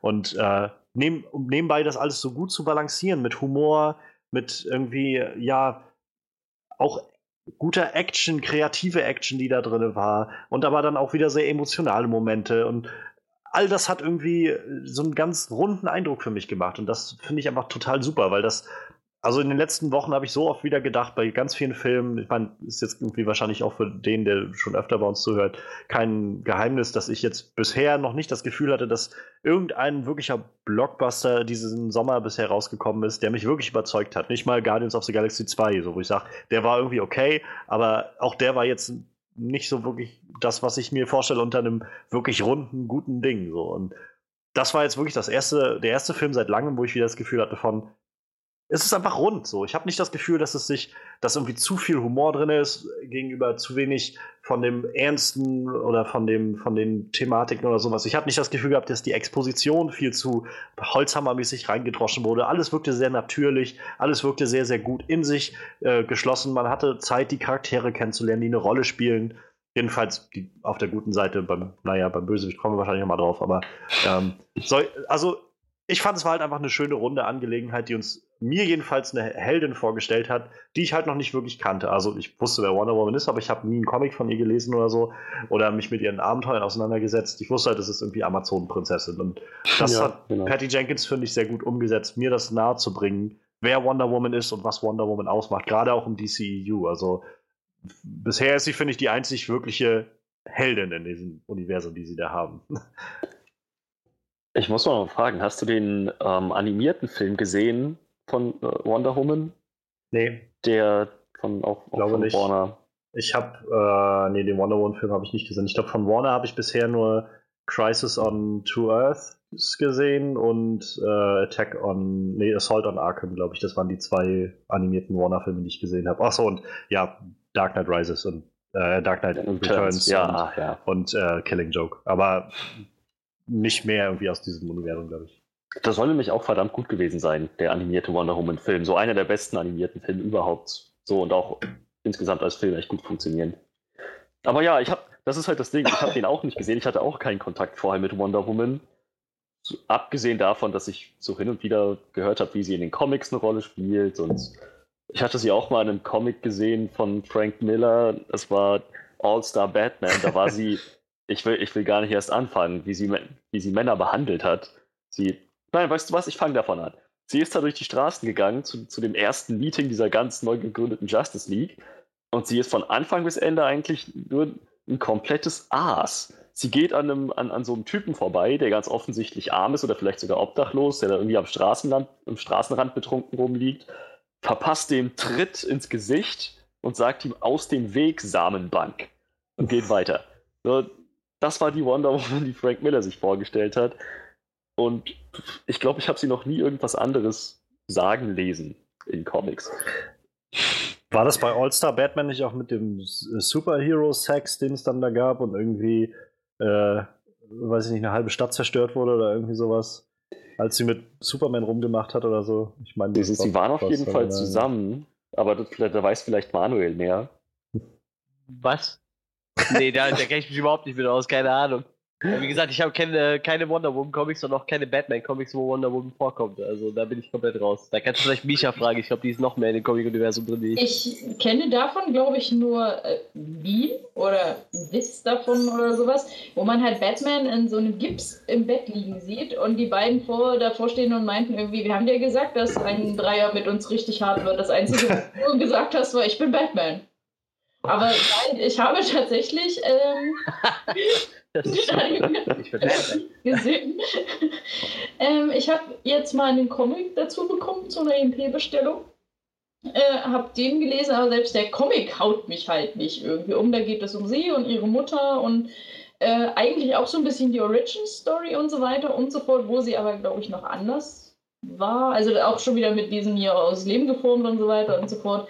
Äh, hat mich jetzt auch nicht so weit gebracht, dass ich gesagt hätte, boah, Alter, die Frau und so. Also ich kann euch in der Komik-Hinsicht wirklich gar nicht helfen. Gut, hätten wir es auch geklärt. Worauf ich damit eigentlich hinaus wollte, war, ich, hat, ich kannte halt Woman überhaupt nicht und hatte mir echt eine gute Origin-Story gewünscht. Und genau das habe ich gekriegt. So diese ganze Welt von Themyscira, die Welt, die. Ähm, Farben! Mal Farben zu sehen in einem DC-Film. Wow, Farben. Aber eigentlich auch nur bei denen auf der Insel. Danach war es naja. Farben auch wieder vorbei. da hat es aber auch Sinn gemacht, weil das ja, war halt das Krieg stimmt. so danach. das stimmt schon. Ja, die Farben waren ganz nett, waren jetzt aber für mich nicht obligatorisch. Was ich meinte, ist also, eine gute Origin-Story erzählt, wie einmal die Welt aussieht, wo Wonder Woman herkommt, wo dieser Charakter herkommt und wie, wie sie den Rest der Welt betrachtet, wie sie damit umgeht. Und ich fand, das hat Patty Jenkins echt super gut gemacht. So angefangen damit, dass Wonder Woman als Charakter halt Diana Prince. sie, sie auf, auf dem Skiro hieß sie einfach nur Diana, ne? Sie hat keinen Namen. Ja. Genau, ja. ähm, wie sie mit der Welt umgeht, wie sie die eigentlich schon zu, relativ ungeschickt ist im Umgang mit der, mit der Welt, die ja dann da von den Menschen präsentiert wurde, von London. Das das war echt schon ziemlich knuffig und gut, sehr, sehr gut umgesetzt. Ähm, bei weitem nicht so lächerlich wie bei Thor, ne? Ich meine, die haben ja so, das ist ja so eine ähnliche Idee dahinter irgendwie. So die, die werden sehr mehr oder weniger ja. auf die mhm. Menschheit mhm. losgelassen und da haben halt überhaupt keine Ahnung, was da los ist. Aber also ich bei fand Thor halt, wirkt halt lächerlich, also viel, viel lustiger. Da passt halt auch in den Film rein, aber das hätte jetzt den Film zum Beispiel echt kaputt gemacht. ich, ich fand, was, was zum Beispiel jetzt Wonder Woman sehr, sehr stark für mich gemacht hat in diesem Zusammenhang, war halt, dass wir so von Anfang an mitgekriegt haben, so dieses Amazonen-Ding und sie war so scharf darauf zu kämpfen und in den Krieg zu ziehen, so dieses, naja, wie, wie die Amazonen halt drauf sind in diesem, in diesem Universum, so wir sind für den Kampf ja. geboren, trainiert und dann kommt sie in den Kampf und sieht auf einmal, was das eigentlich heißt, wie viel Leid da überall ist, wie viel Tod da überall ist, so diese, also das fand ich war eine ganz, ganz krasse Erfahrung irgendwie, also das mit, mit zusammen mit Diana irgendwie mit zu, nachvollzu, äh, zu vollziehen, wie sie irgendwie diese Reise gedanklich durchmacht und diese Charakterentwicklung von, yeah, ich ziehe jetzt los und kämpfe und bringe alle um, die sich mir in den Weg stellen, so ungefähr. Ich bin reif für den Kampf, bis hin zu, naja, hier, hier sterben überall Leute und ich kann es nicht mehr groß verhindern, weil einfach Krieg nicht so ist, wie einer kämpft gegen einen, sondern, naja. Ich glaube, darum ging es ihr aber auch gar nicht. Und ich glaube, so hat sie sich das auch nicht vorgestellt. Das meine ich also halt. So kam es jedenfalls für mich sie, nicht rüber. Also, also, also, ich meine halt, genau das ist es halt. Sie hat sich nicht so vorgestellt, dass das so aussieht. Für sie war halt Kampf, so in den Kampf zu ziehen und halt, sie wollte Ares umbringen und sie hat halt gedacht, das ist halt einfach, ist doch relativ einfach so. Ich gehe halt los, ich bin gut trainiert und äh, ziehe jetzt einfach in den Kampf, bringe ich halt Ares um und dann ist irgendwie alles wieder toll. Mhm. So, und dann kommt sie aber irgendwie nach Europa und sieht, also die hat ja ihr Leben lang diese Insel noch nicht verlassen. Die hat ja nicht mal eine Ahnung gehabt, wie Menschen, also wie andere Männer irgendwie aussehen so und äh, naja, und kommt dann da irgendwie auf diesen Kontinent, bei dem irgendwie Millionen über Millionen Tote sind. Ein Land, was sie jetzt einfach nur noch als verwüstet kennenlernt überhaupt. Das fand ich schon ziemlich, ziemlich aussagekräftig so. Das also, meinte ich halt so, dass sie, ähm, so wie sie etabliert war, eben nur in ihrer ganz eigenen Amazonenkultur groß geworden, mit nur einem sehr, sehr zielgerichteten Gedanken, so Kampf und Krieg und Ruhm und Ehre und so weiter und halt niemals mit irgendwas, wie du schon meintest, wie Männern oder all den anderen Dingen, die wir so aus unserer menschlichen Welt kennen, in Kontakt gekommen ist. Ich fand, das war so gut umgesetzt, wie sie dann ihre Schwierigkeiten damit hatte, so in, in vielerlei Hinsicht. Manchmal war es echt tiefgehend und auch irgendwie tragisch. Manchmal war es auch aber einfach nur lustig und knuffig. Ja. Das, das hat sich schon echt, echt sehr gut umgesetzt. Also ich muss sagen, ich kann eure, ich kann die Sicht, die ihr habt, äh, so auf dieses, auf was sie ausgebildet wurde, nicht so richtig, also nachvollziehen ja, aber nicht unterstützen. Weil auch die Amazonen an sich, wenn man, also wenn man sich jetzt nur Dianas Blick auf dieses, ja, ich bin eine Amazone, ich bin geboren worden, um zu kämpfen, aber sie betont ja immer wieder, dass Amazonen nicht nur da sind, um einfach zu kämpfen, sondern um die Menschheit zu beschützen. Gerade die, die es sich nicht selber, die es nicht selber können. Dass sie da sind, um Freiheit zu bringen und nicht um einfach nur in den Krieg zu ziehen für Ruf und Ehre. Und nee, nee, das, das, das habe ich ja auch nicht gesagt. Das habe ich, das meinte ich auch damit nicht, dass sie jetzt für Ruhm und Ehre in den Krieg zieht, sondern ähm, also es war, fand ich schon ziemlich offensichtlich, dass sie halt sich dazu berufen gefühlt hat, gegen die Bösen in den Krieg zu ziehen und zu kämpfen.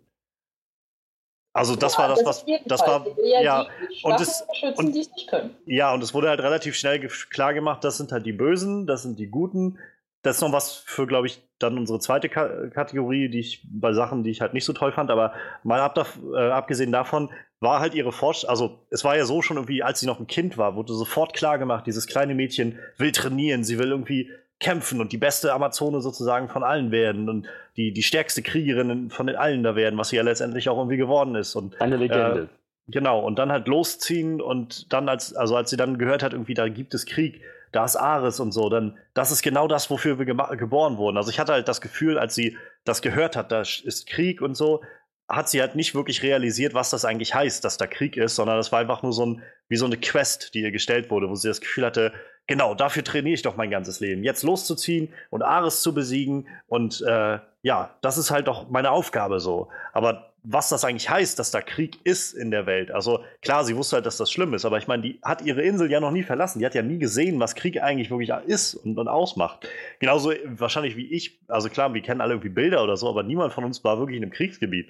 Nein. Und äh, ich glaube, das ist halt noch mal so was unglaublich anderes, wenn du halt dann wirklich da ankommst und auf einmal siehst, was das eigentlich heißt, wie viele Tote da überall sind, wie viele Menschen sinnlos sterben und wie viele Unschuldige da überall sterben und vor allem, wie viel man nicht mal verhindern kann davon so. Das war halt das, was ich meine. Also ich meinte jetzt nicht, dass sie dass sie sich dazu berufen gefühlt hat, ähnlich wie Thor, so von wegen Glorie im Kampf oder so, so das meine ich halt nicht, sondern vielmehr halt, dass sie einfach für sich realisiert hat, äh, von, von dem, ich bin sehr euphorisch, irgendwie endlich meine Aufgabe anzutreten und in den Kampf zu ziehen, bis also dann diese Re Realisierung kam, es ist wichtig, dass ich das mache, aber es, es steckt halt wesentlich mehr dahinter. So. Das war so mein, mein Mitnehmen aus äh, gerade diese Botschaft, die dahinter steht. Und das ist auch, glaube ich, so das Kernelement, was mich sehr, sehr erfreut in dem Film. Ja. Ja, ähm, eine andere Sache, die mir noch aufgefallen ist, also die ich noch erwähnen wollte im Zusammenhang mit der, mit der Regie. Du meintest vorhin schon, Johannes, dass sie äh, das mit der Exposition ganz gut gehandhabt haben. Ich wollte das nochmal noch mal betonen, das haben die echt ziemlich gut gemacht. Ich meine, irgendwo muss man ja seine Exposition ja, na kriegen, ne? irgendwo, ja muss man da unterbringen, aber wesentlich besser als gute Nachtgeschichte und dann nochmal als Bad Guy-Monolog oder so, als im Vorfeld einen 20-zeiligen Text durch die Gegend schweben zu lassen und dann, keine Ahnung, innerer Monolog vom Charakter, als der Film losgeht. Das, das, das, das ist dann schon wieder ziemlich, ziemlich billig. Und ich fand, die haben das ziemlich gut eingebaut, vor allem mit der gute Nachtgeschichte. Das war, hat mich, ja. das, das ist sehr, sehr unkompliziert, ist nirgendwo angeeckt. Ich, also ich fand halt auch, gerade wo du es so sagst, man muss das irgendwie nochmal hervorheben. Wir haben in den letzten Wochen so viele Filme besprochen, die so, so stumpf irgendwie immer wieder Expositionen einfach so reingehämmert haben. Ich jetzt an die Mumie denke oder, oder an äh, hier Captain Jack Sparrow und solche Sachen. Also das fand ich halt sehr, sehr herausragend, wie, wie gesagt, wie rund das alles war, so, wie, wie natürlich das einfach alles funktioniert hat. Ich wollte dich nicht, äh, ich wollte dich nicht totreden, Misha. Nein, nein, nein, nein, ist alles gut. Ich will nur nicht jemanden wieder ins Wort fallen und dann ist das so eine, ah, verdammt, er kam schon wieder nicht zum Ende seines Satzes. ähm, ja, ja, du kannst uns gerne mal, äh, gerne mal auch äh, bisschen, bisschen uns Einblick geben, was dir so gut gefallen hat an dem Film. Was mir an dem Film gefallen hat. Also, ähm, wir hatten jetzt schon mal die Landschaftsaufnahmen angesprochen. Also, egal, ob es halt Themyscira war, was ja wirklich wunderschön dargestellt war, authentisch für zumindest mein Empfinden auf jeden Fall. Oder London, dieses schmutzige industrielle London, oh, was ja. es einfach um diese Zeit auch war. Yeah, it's not for everyone. einfach aufgrund dieser ganzen Maschinen und dem, ähm, äh, diese großen Fabriken und so weiter und so fort. Oder das dieses Niemandsland, was ja völlig zermatscht oh, ja. und war, mhm. was man eigentlich nur aus Geschichtsbüchern so kennt, wo man sich denkt, oh, nicht schon wieder als der Weltkrieg. Und ähm, ich fand das total beeindruckend, genau wie ich wieder die Kostüme richtig toll fand. Also sowohl alles, was Diana gefühlt anhat, es sieht ja eh immer gut an dieser Frau aus, aber ich fand auch die anderen Amazonen, obwohl sie ja eigentlich neben äh, ihrer Mutter und ihrer Tante ja eigentlich nur Randfiguren sind, wirklich beeindruckend beeindruckend. Ich glaube, das sind ja größtenteils auch irgendwelche Olympionikinnen und so weiter, die rekrutiert wurden.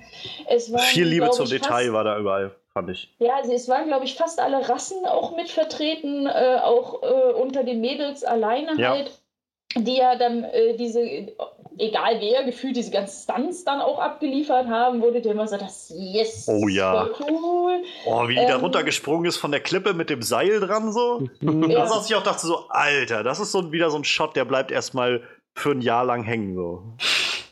Ähm, die Musik fand ich halt auch immer sehr passend, könnte ich mich jetzt nicht erinnern, dass ich irgendwie gesagt hätte, äh, das gefällt mir aber gar nicht. Dieses Wonder Woman-Thema hat man äh, ganz oft, auch wenn es nur leise im Hintergrund oh, ja. ganz ja, sanft ja. gehört, wo man sich immer wieder dachte, oh, das ist wieder ähm, ja, wie gesagt, äh, Diana an sich, so diese, dieser ganze Charakter, ähm, wie sie halt dann nach London kommt und dann, und dann kommt das erste so, oh, geht's zum Krieg und dann, oh, ein Baby. Hm. und dann dachte ich mir so, oh Gott, wenn ich jetzt Trevor wäre und die da durch London schleppt, oh, ein Hündchen. Und Ach, ich fand sie einfach so, diese ganze äh, Charakterentwicklung, wie wirklich bis zu diesem dritten Abschnitt, wo man schon gesagt haben, das Ganze fällt so ein bisschen auseinander, äh, fand ich sie auch total süß. Ähm, man kauft ihr auch ab, dass sie diese Dinge einfach nicht kennt. Ja dass sie nicht weiß, was Schnee ist, dass sie da zum allerersten Mal in ein Vanilleeis irgendwie reingebissen oder was auch immer hat, dass da wirklich mal ein Baby vor ihr liegt, von dem sie ja nur gehört hat, weil sie war ja das einzige Kind auf Themyscira. Offensichtlich sterben die ja da nicht und geboren werden sie auch nicht so richtig. Also ähm, das ist ja dann auch so, glaube ich, dieses grobe Erwachen, was sie dann am Anfang auch hat, dass einfach ihre ihre naja, Gefährtinnen dann halt wirklich sterben, weil jetzt der Krieg auch ihre Insel erreicht hat, was das halt auch mhm. bedeuten kann für sie und für die anderen und für, gerade für die Menschen, die ja nicht so trainiert sind und so weiter und so fort. Und ähm, ich muss auch sagen, ich fand Chris Pine genauso toll als oh, super. Ja. Er hatte ja ganz oft so dieses Humoristische äh, auf seiner Seite. Ähm, so ein tolles also, Timing, finde so ich. So ein Sweetheart. Ja, ach ja. Und ich natürlich hab, muss der nackig sein in diesem Film. Also ich muss sagen, eine der, eine der witzigsten Szenen oder so, der, der wirklich, wo ich gedacht habe, das ist richtig gutes Writing und gutes Acting und gutes, gute Regie, war diese Szene, wo die beiden einfach auf dem Boot lagen und, und weggeschippert sind und sich einfach nur unterhalten haben. Ich fand das so herzlich, so natürlich alles. Und dieser, dieser, selbst dieser Dialog, wo ich schon gedacht habe, das könnte jetzt einfach nur stumpf und abge, abgehalftert irgendwie wirken, damit, dass, dass es jetzt nur darum geht, wie quasi Sex funktioniert. Und trotzdem haben die beiden das so auf den Punkt gebracht, dass das wirklich einfach nur herzlich war, mit anzusehen. Man mal einfach auch lachen konnte darüber, ganz, ganz unbefreit und auch trotzdem irgendwie wieder ein Stück mehr über diese Charaktere auch gelernt hat.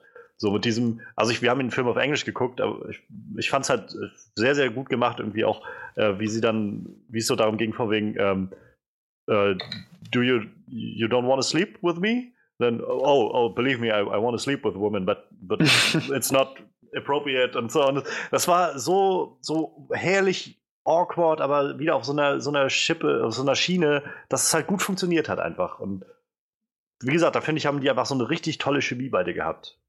Es ich finde, das zieht sich auch durch den Film durch. Also oh ja. am Anfang dieser erste Crush, also es ist ja so Ariel-mäßig, er säuft ab, sie es rettet ist, ihn, sie zieht ihn zum Strand, er Es ist tatsächlich fast eins zu eins es ist fast eins zu eins dieselbe, dieselben Shots wie aus Ariel. Also ja. da hat Patty Jenkins sich ein bisschen äh, so ein kleines Easter Egg reingesteckt, glaube ich. Warum auch nicht? Weil im Endeffekt, man merkt halt so am Anfang, äh, klar, sie ist eine schöne Frau, er merkt es natürlich sofort auch, aber am Anfang ist das halt so ein bisschen, okay, vielleicht auch Misstrauen mit drin, gerade weil er ja doch ein Spion ist und das baut sich dann über den Film so zum, zum Crush dann auf, wo man selber auch merkt, na Freund, da kannst du wieder mhm. nicht weggucken und man nimmt es den beiden einfach ab, wenn ja. ich gerade so die Mumie dagegen sehe oder wenn ich mich an ähm, Black Widow und Bruce Banner erinnere, wo ich immer noch heutzutage den Kopf drüber schüttle in Age of Ultron, was einfach so gefaked rüberkam, fand ich das wirklich schön, wie natürlich sich das auch zwischen den beiden einfach angefühlt hat. Ja. Man muss auch recht sagen, Gal Gadot hat das gut rübergebracht. Sie hat das, ich habe ich hab ihr das echt abgekauft. Also einmal ihre Chemie natürlich mit Chris Pine, aber auch andere Szenen. Du hattest gerade den, die Szene mit dem Schnee erwähnt, wie, wie völlig ja. überrascht sie da war. Ich fand, das hat sie wirklich gut eingefangen, so die, diese Reaktion. Ähm, insgesamt fand ich überhaupt Gal Gadot hat mich jetzt nicht enttäuscht. Insgesamt fand ich, hat sie ihre Rolle wirklich gut gespielt. Am Anfang war ich noch nicht so ganz an Bord. Da, hat, da hatte sie manchmal so Reaktionen, wo man meiner Meinung nach gemerkt hat, okay, ja, das, das war jetzt ziemlich fake und das, das war jetzt ein bisschen gestellt und aufgesetzt. Aber je weiter der Film dann vorangeschritten ist, desto weniger wurde das. Irgendwann wirkte sie wirklich sehr authentisch und naja, also wie gesagt, Szenen wie die, wo sie das erste Mal mit Stehen Kontakt ist, die Chemie mit Chris Pine und dann auch am Ende als äh, Steve, hieß Chris Pines Charakter, ne? Ja. ja. Ja, als Steve sie verlassen hat, als Steve gestorben ist, hm, wie sie auf die Menschen reagiert hat, die um sie rum dann plötzlich gestorben sind, auch in der Ortschaft, die sie ursprünglich gerettet hatte, ja. die dann doch wieder von dem Gas vernichtet wurde. Das, sie hat das wirklich, wirklich gut rübergebracht, fand ich. Und das sollte, sollte man so mal angemerkt haben. Ja, also ich, ich stimme zu, ich war auch positiv überrascht von Gal Gadot. Ich finde nach wie vor, sie ist jetzt wirklich keine herausragende Schauspielerin. Ich äh, hatte auch in dem Film so meine Momente, wo ich gedacht habe, ja, es wirkt jetzt nicht so ganz überzeugend, aber es funktioniert so. Das, das kann ich auf jeden Fall unterschreiben. Und ich glaube zwar, es hätte bestimmt noch ein paar Schauspielerinnen gegeben, die das Ganze irgendwie bisschen besser hingekriegt hätten. Und tatsächlich wollte Patty Jenkins auch, hatte sie eigentlich im Kopf, wen anders zu casten, aber dann, als sie dann unterschrieben hat, hieß es, ja, wir haben Wonder Woman schon gecastet und du machst jetzt mit Gal Gadot, was du kannst. Und sie war wohl dann nachher auch wirklich zufrieden damit, was sie da mit der machen konnte. Und ja, also ich finde, sie, sie hat es gut gemacht. Es ist jetzt nicht so, dass ich das heraus, herausheben würde als so eine der besten Nein, Darstellungen das, das in einem Comicbuchfilm, die ich je gesehen habe oder so es war okay. So. Es war genau, okay. Ja, es war, es war, es war gut. Es, es, die Sache kann mit ihr funktionieren, so sage ich mal. Es genau. hätte wahrscheinlich noch einen Haufen anderer Schauspieler gegeben, die es ähnlich so gemacht hätten wie sie und eine Handvoll, die es wirklich großartig gemacht hätten, aber sie war wirklich, war okay da drin, war gut so. Ich finde es auch äh, die realistischste Darstellung einer Superheldin bis jetzt. Also nicht von unbedingt äh, super eiskalt, tritt Türen ein, mega badass, bis dahin super sexy, ja, schau mal, wie meine Kurven halt aufschauen in meinem viel zu engen Outfit, weil das hatte Patty Jenkins, glaube ich, auch in einem Interview gesagt, dass es keine Glory-Shots gibt von ja. Diana, wo halt wirklich nur naja, nur so zum Objekt dann wieder machen. Ne? Richtig, ne? genau, sondern sowas gibt es halt einfach nicht. Und es ist, wird auch kein Wert drauf gelegt, dass Gal Gadot mega ähm, schlank war, glaube ich, in dem Film. Sie meinten es auf jeden Fall durchtrainiert, aber sie haben ja auch nicht gesagt, wenn du die Rolle spielen willst, musst du abnehmen oder was auch immer. Hm. Das fand ja. ich auch auf jeden Fall, sage ich mal, ich finde sie halt als Person, als Charakter für mich greiflicher als Scarlett Johansson, äh, Johansons Black Widow oder als ähm, Scarlet Witch. Die für mich immer so ein bisschen. Ich weiß nicht, mit denen kann, kann man sich irgendwie nicht, kann ich mich nicht identifizieren, so wirklich. Also, das weiß ich nicht. Ich persönlich muss sagen, also äh, Black Widow ist immer für mich so, wo ich denke, ja, ich meine, Scarlett Johansson ist eine super Schauspielerin. Die ist so eine, wo ich sage, die kann wirklich fast alles spielen. Die ist einfach großartig der Charakter hat halt, finde ich, bisher immer nur so wenig Raum gehabt, um auch wirklich mal so zu atmen. Also ich meine, das meiste, was wir von ihr gesehen haben, war ein Age of Ultron und der Film war so überfrachtet mit irgendwie verschiedenen Storylines und Hintergrundgeschichten, die alle so da reingekommen sind. Ähm, aber ansonsten, also ich habe mit der nicht so Problem. Ich muss sagen, mit Elizabeth Olsen als, äh, als Scarlet Witch komme ich sehr gut klar. Also ich muss sagen, mit der kann ich persönlich gut nachempfinden. Ich, irgendwie spricht mich diese Geschichte von ihr auch an und gerade das, was man in Age of, äh, in, in, Age of Ultron, aber dann vor allem in Civil War gesehen hat, wie sich ihr Charakter entwickelt hat. Das hat mir sehr gut gefallen.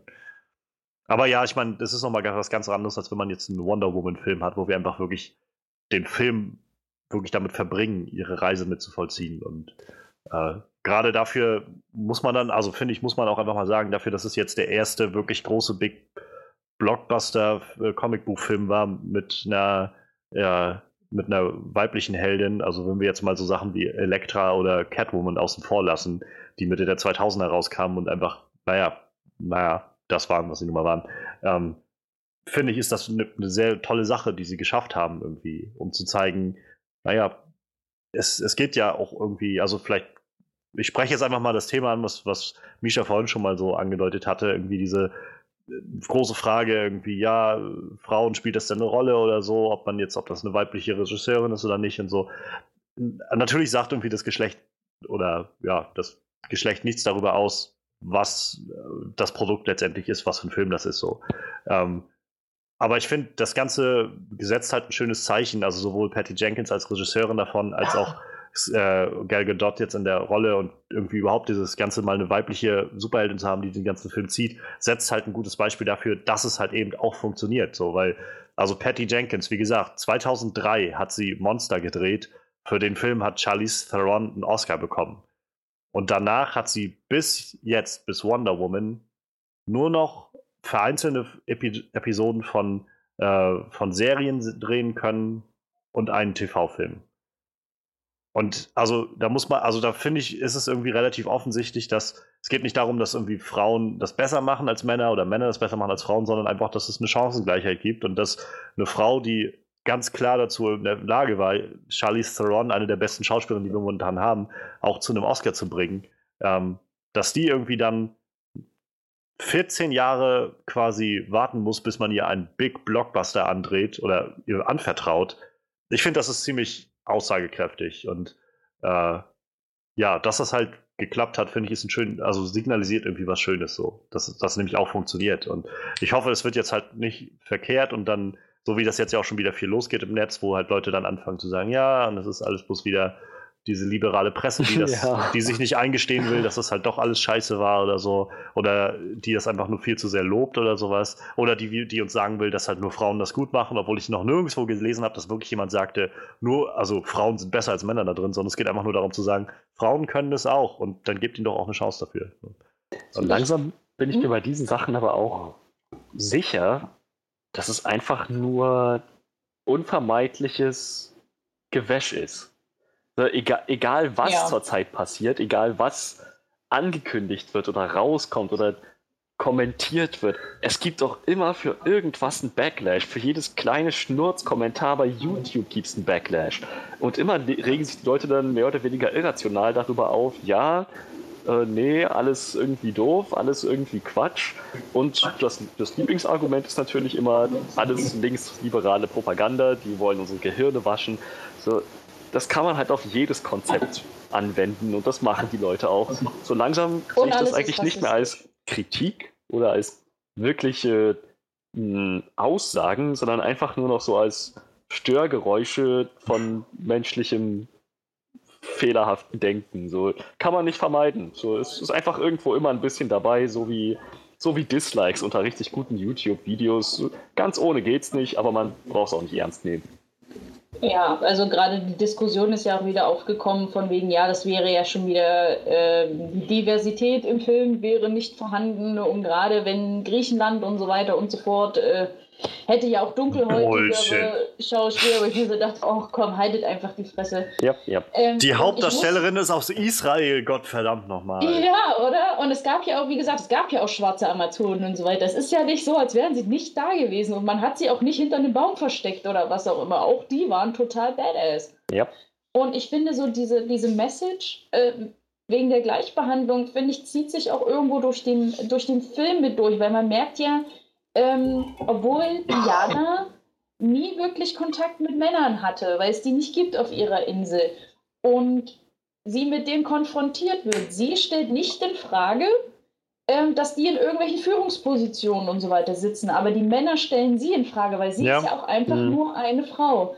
Gleichzeitig sagt sie aber auch nie, oh ja, eure äh, Oberhäupter sind ja Vollidioten, weil es Männer sind, sondern nein, ja. sie sagt, eure Oberhäupter sind Vollidioten. Das, das kann doch nicht sein, dass die hier zig Millionen Leute opfern, so nach dem Motto, naja, das bisschen können wir halt nicht vermeiden. Es, oder keine Ahnung, die meisten Soldaten waren ja nun mal Männer, die ja, gekämpft haben. Ja. Sie sagt, äh, schaut also, euch an, wer, wer ist das im Endeffekt? Ja. Und das fand ich auch schön, dass das rausgehalten wird, sondern es ist immer von Menschen gesprochen worden ganz, oder die Menschheit. Ich finde das ganz, ganz wichtig, dass du das gerade sagst, weil ja, das ist halt wieder so dieses nächste. Also es hieß dann ja so von wegen, ja, mit Wonder Woman ist jetzt endlich äh, mal auch eine Heldin irgendwie da, eine wirkliche, auch in der Hauptrolle eine Heldin, die auch ein Vorbild sein kann für, für halt Kinder, für Mädchen auch mal, die halt auch mal irgendwie eine Heldin haben, an die sie sich richten können. Also es ist so ein bisschen wie bei Star Wars, so wenn du sagst, Fans von Star Wars, die Jungen, ja, wen, wer möchtest du gerne, wen möchtest du spielen? Luke Skywalker? Okay, den nicht. Dann bin ich Han Solo. Äh, der nicht, dann bin ich Lando oder so. Und bei, bei Frauen ist es so, und wer möchtest du sein? Prinzessin Leia. Die bist du nicht. Ähm, dann bin ich, keine Ahnung, eins von Jabba's Slave-Mädchen oder so. Weil viel mehr gibt's halt nicht mehr. Und ähnlich ist es, finde ich, bei den Comicbuch-Sachen so langsam. Also klar, Marvel, ich meine, es wird immer so ein bisschen getan, als würde Marvel da gar nichts machen.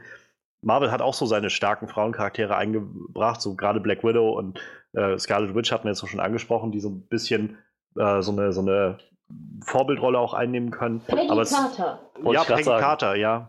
Wurde ja auch, die Serie war ja, glaube ich, auch sehr, sehr gut aufgenommen geworden. Und naja, aber das sind alles so Sachen, wo das nicht so, naja, es ist halt nicht groß im Fokus oder so. Und Wonder Woman hat das jetzt mal in den Fokus gestellt, hat gesagt, wir widmen jetzt den Film auch dafür und naja, und jetzt ist halt so das nächste gewesen, dann, äh, wie gesagt, also Frauen und auch gerade kleine Mädchen, die endlich mal, die auch mal im Kindergarten spielen können und nicht auf einmal Iron Man sein müssen oder so. Oder, oder einfach sagen, in, interessiert mich nicht, sondern klar, interessiert mich auch. Und es gibt sogar wen, den ich da folgen kann.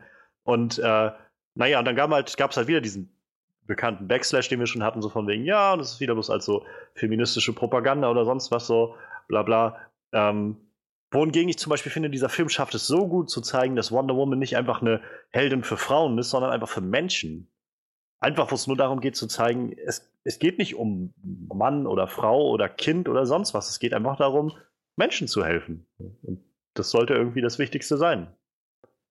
Ich fand auch diesen, diesen Moment eigentlich besonders wichtig, wo sie halt diejenige ist, die über dieses Niemandsland halt schreitet, wo sie sagt, nein, es reicht jetzt, ich nehme das in meine eigene ja. Hand, ich werde jetzt, sage ich mal, äh, auf mein eigenes Risiko versuchen, diesen Leuten ja. zu helfen. Und das ist dann, ganz ehrlich, wir haben Filme, wo irgendwelche Männer Dutzende von Leuten umhauen, von wegen mit äh, Expendables. Äh, ja, irgendwie so ein Schnulli und sich gegenseitig in die Luft hauen äh, oder in die Luft jagen und da ist das alles völlig normal und oh, ja, krass Action und so. Und dann ist da einmal eine starke Frau, die äh, das ganze Feuer auf sich zieht und du sitzt da und so, los Mädchen, los! Und dann soll das auf einmal feministische Propaganda sein. Das ist halt genau das. So. Das, das, das, das meine ich doch so. Jetzt, jetzt kann halt endlich auch mal eine Frau glänzen, sage ich einfach mal so. Jetzt hat auch mal eine Frau gezeigt, es muss nicht immer nur ein Mann sein. Alle Menschen haben die ja. Möglichkeit, das zu tun.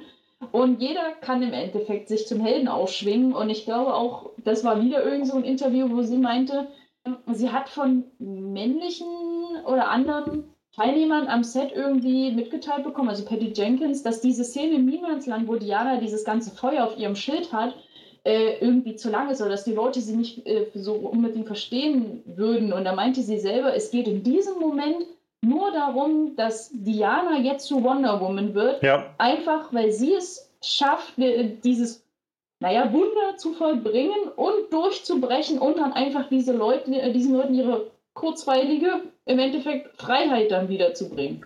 Das war ja irgendwie, also eine große Inspiration für Patty Jenkins war ja äh, der originale Richard Donner Superman-Film.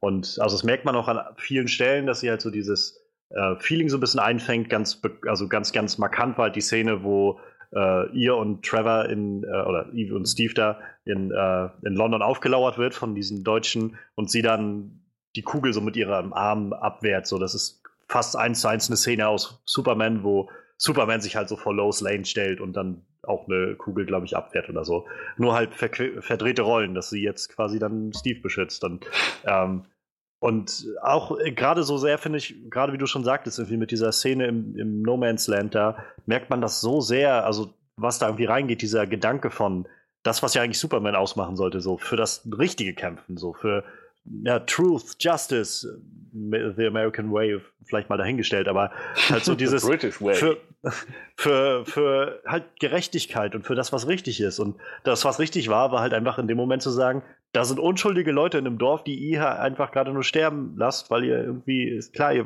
gebt euer Bestes, aber es geht nicht mehr. Wir können jetzt nicht weitergehen, wir müssen jetzt erst diese Leute retten. Und genau das meinte ich halt. Also es ist irgendwie so, eine Heldin für alle. Und, und das fand ich halt einfach so schön, das mal zu sehen. So. Und auch mal einen Film zu sehen, wo jemand einfach genau dafür einsteht. Ich meine, das mochte ich schon bei Captain America immer gerne, dass er auch immer gesagt hat, äh, ist mir eigentlich egal, wie schwer es ist. Wenn es das Richtige ist, dann tue ich das jetzt so. Aber wir haben so viele Filme in, letzt, in den letzten Jahren gesehen, die einfach alle so, ja, solche Downer waren irgendwie. Also nicht, dass das was Schlimmes ist. Ich habe auch gerne Ernste und, und Filme mit, mit viel äh, Profil und Hintergrund. Aber es ist auch mal schön, irgendwie jemanden äh, zu sehen, der einfach nur sagt, dafür stehe ich ein und das mache ich jetzt so. Und gerade im DCEU haben wir das noch nicht gesehen. So, da war bisher immer alles nur, oh mein Gott, ich bin so, so wütend, so traurig und ich weiß gar nicht, was ich alles bin, aber ich muss jemanden schlagen dafür, so, sondern das war halt einfach mal eine gelungene Abwechslung, fand ich ich habe nichts gegen, ich bin wütend und traurig und ich muss jemanden die Fresse polieren, solange es Batman ist, denn das ist sein Charakter. Ja, aber ich meine, bisher haben wir halt im DCU nichts anderes gesehen, neben, auch neben Batman nicht so. Das war ja, halt ja, Superman, ja, der gesagt hat, oh mein Gott, ich weiß nicht, ob ich Superman sein kann oder es sein will oder keine Ahnung. So. Ja, ja, das stimmt. Und dafür war das einfach sehr, sehr gut gemacht. Also, und ja, wie, wie gesagt, ich finde, es ist eine tolle Sache, um einfach mal auch neues, neue Figur vorzustellen und irgendwie ein neues, ja, neues Vorbild zu schaffen für eine neue Generation. Ich fand auch die Truppe um Trevor jetzt nicht schlecht gewählt. Also, ja, die waren Samir. Ich glaube, Samir hieß er, wo, er, wo dann ja. auch schon wieder diese, dieser traurige Seitenton eigentlich mitgeschwungen ist. Ich wäre so gerne Schauspieler geworden. Ich hätte das Talent gehabt, aber ich habe halt einfach die falsche Hautfarbe. Wo du dir so denkst, ja, Kumpel, da wärst du heute wahrscheinlich nicht besser dran. Aber krass, dass das halt mal angesprochen wird. Ja. Oder mit diesen irischen Scharfschützen oder diesen Indianer, wo er selber sagt, naja, im Endeffekt hat sein Volk mein Volk alles ja. genommen. Oh, oh Gott, das war auch irgendwie so herzzerreißend, weil die saßen ja, glaube ich, zum Schluss auch einfach so in der Falle und kein Ausweg und keine Ahnung, so emotional fand ich, hat einen der Film eigentlich durchweg ganz gut mitgenommen. Auch. Also ich muss sagen, ich, ich hatte so während des Films immer so auch gedacht und ich denke es auch jetzt noch, ich hätte gerne mehr von diesem dieser kleinen Gruppe gesehen. Das waren irgendwie alles interessante Charaktere. Nur habe ich halt das Gefühl, wir haben alle nur so, einen kleinen, so ein kleines Flashlight von denen bekommen. Ähm, so zum Beispiel mit dem, mit dem irischen Scharfschützen fand ich irgendwie super, super interessant, so und dass sie auch diese ganze PTSD-Sache so angesprochen haben, so mit posttraumatischer äh, posttraumatischem Stresssyndrom, was er dann da hatte und irgendwie nicht mehr schlafen konnte und äh, dann auch dieser Moment, wo er dann ruhig am Klavier sitzen konnte und singen konnte, sowas. Ich hätte nur gerne gesehen, dass sie es dann vielleicht noch weiter ausbauen, aber als sie dann nachher da saßen und also im, im Finale hinter ihren äh, hinter ihrer Barrikade und irgendwie alle keine Munition mehr hatten und einfach nur noch alle gebetet haben, das ging mir dann auch schon wieder ganz schön nahe. Da habe ich schon gedacht, okay, das ist die Charaktere waren halt, ich hätte gerne mehr gesehen, aber das, was wir gesehen haben, war schon ausreichend. So, das war schon genug, damit mir das auch wirklich nochmal nahe ging. Manuel, du bist so still in letzter Zeit. Ich komme seit einer halben Stunde nicht zu Wort. Also, wenn du dir, oh. so, wenn du dir so diese Tonwelle anguckst, äh, nachher im Podcast schneiden, wirst du sehen, dass sie nicht eine Sekunde Unterbrechung hatte. So seit 30 Minuten. Gut, Hättest du mal rufen können. Hey! Ich habe mal versucht, unauffällig zu husten. nee, Quatsch, das war einfach nur, wenn ich husten, wenn ich husten musste. nee, dann gehören die nächsten paar Minuten Manuel. Ja, ähm, ich weiß nicht, ich kann jetzt nicht mehr so viel hinzufügen, das meiste wird ja eh schon abgegrast, aber ich habe das vor dem Podcast schon gesagt, ich fand es halt äh, sehr nett, dass ich nicht dieses Gefühl hatte wie bei Marvel-Filmen, dass diese die Gefahr einfach nicht präsent ist, weil du sowieso weißt, wie das am Ende ausgeht. So, du, ich ich habe halt eben auch das Beispiel Avengers 2 gebracht Du, da hast halt diese Szene, wo gesagt wird, wenn die Stadt jetzt auf die Erde bringt, dann, dann wird die ganze Menschheit da drin äh, sterben, so, und du denkst dir die ganze Zeit, ja, ja, klar, am Ende kommen die Avengers und reißen sowieso wieder rum. Aber in dem Film, spätestens in der Szene, wo die Gasgranate auf dieses Dorf liegt, war ich mir da nicht mehr so, das war halt so eine Szene, die, die war halt super krass, weil das genau so das Gegenteil ist von dem, was Marvel immer macht. Die versuchen Gefahr aufzubauen und du weißt sowieso, ja, es passiert sowieso nicht so. Am Ende überleben sowieso wieder alle. Oder wegen mir stirbt halt mein Quicksilver. Aber und no. in dem Film haben sie einfach das komplette Dorf niedergemäht. Einfach nur irgendwelche Leute, mit denen die ein paar Stunden vorher noch Party gemacht haben. Die haben die ja. einfach gerade mal eiskalt alle abgeburgt. Das ist Krieg. Das, das genau. ist halt schon relativ düster für so eine Comic-Verfilmung, vor allem wenn man die ganzen Marvel-Dinger gewohnt ist. Ist vor allem ein bisschen ähnlich wie mit äh, Logan. So, äh, die Leute, ja. mit denen er erstmal eine Runde nettes Abendessen hatte, am nächsten Tag werden die alle niedergemetzelt. Ja. Ja, naja, so, so nett war halt. Und das sollten sich eigentlich viel mehr Filme trauen. Also, ich meine, die, diese DC-Filme haben ja alle scheinbar irgendwie den Anspruch, besonders düster zu sein. Nur bis, bis zu diesem Film ist das bei den letzten paar Filmen aber nicht rübergekommen, irgendwie, weil die Filme dafür allgemein zu lächerlich waren. Aber da dieser Film A nicht übertrieben lustig war, wie zum Beispiel die Marvel-Filme, ich finde, die sind halt schon immer sehr, sehr lustig, die sollen ja auch lustig sein, aber dieser Film war halt nur, der war halt hatte halt seine lustigen Momente. Relativ gezielt gesetzt. Also nicht einfach nur die ganze Zeit lustig, tausend One-Liner, die lustig sind, sondern zum Beispiel halt dieses, immer wenn halt ihr Trupp aufgetaucht ist, war meistens irgendwie mal eine lustige Szene dabei, aber halt, ich sag mal, doch recht selten und, und dann doch wirklich eine echt düstere Stimmung. Also da waren echt so ein paar Szenen, wo ich so dachte, boah, das ist ganz schön heftig und auch echt traurig. Ja.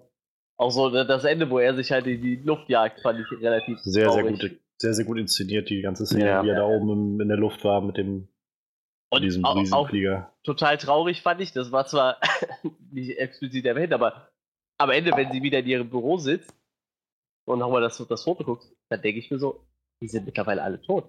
Ja. Die einfach alle überlebt, so. auch nicht ja. in diesem Krieg gestorben, die, aber mittlerweile auch diese, die drei Leute aus dem Trupp, die sind ja einfach tot, einfach an Altersschwäche gestorben und die sitzen da einfach ganz alleine rum. Ich fand, das sind alles so super traurige Sachen, die irgendwie mir bei vielen anderen Filmen echt gefehlt haben. So. Ich finde, also das, das ging mir echt irgendwie nah. So. Ich fand, ich fand übrigens auch diese, diesen ganzen Rahmen, diese Rahmenhandlung irgendwie ziemlich nett oder Rahmenhandlung, aber dieses, diesen Rahmen halt, dass hier heute dann irgendwie so Kuratorin im Louvre ist oder so, das fand ich total, total ja. clever, so den, den Gedanken, dass sie das jetzt macht, weil macht auch irgendwie Sinn, dass sie jetzt so lauter Zeug aus verschiedenen, äh, ja, aus verschiedenen Kulturen und so sammelt und sich damit befasst. Vor allem, weil sie auch, äh, wie viele Sprachen spricht, keine Ahnung. 100 hat sie, glaube ich, gesagt. Ne? Ja. Vor allem äh, auch sehr cool eingesetzt und du denkst halt, okay, das ist halt einfach so, so eine Randnotiz, aber dann wurde es ja zweimal in den Film eingebaut, wo ich mir auch dachte, die eine Szene war ziemlich cool und bei der anderen macht es halt irgendwo Sinn, ne? Ja. Also, wo sie das Buch übersetzen, so, ja, das ist ja, ja. Äh, Osmanisch und Türkische, keine Ahnung, ich weiß nicht mehr, was sie gesagt hat. Sumerisch. Ja, genau.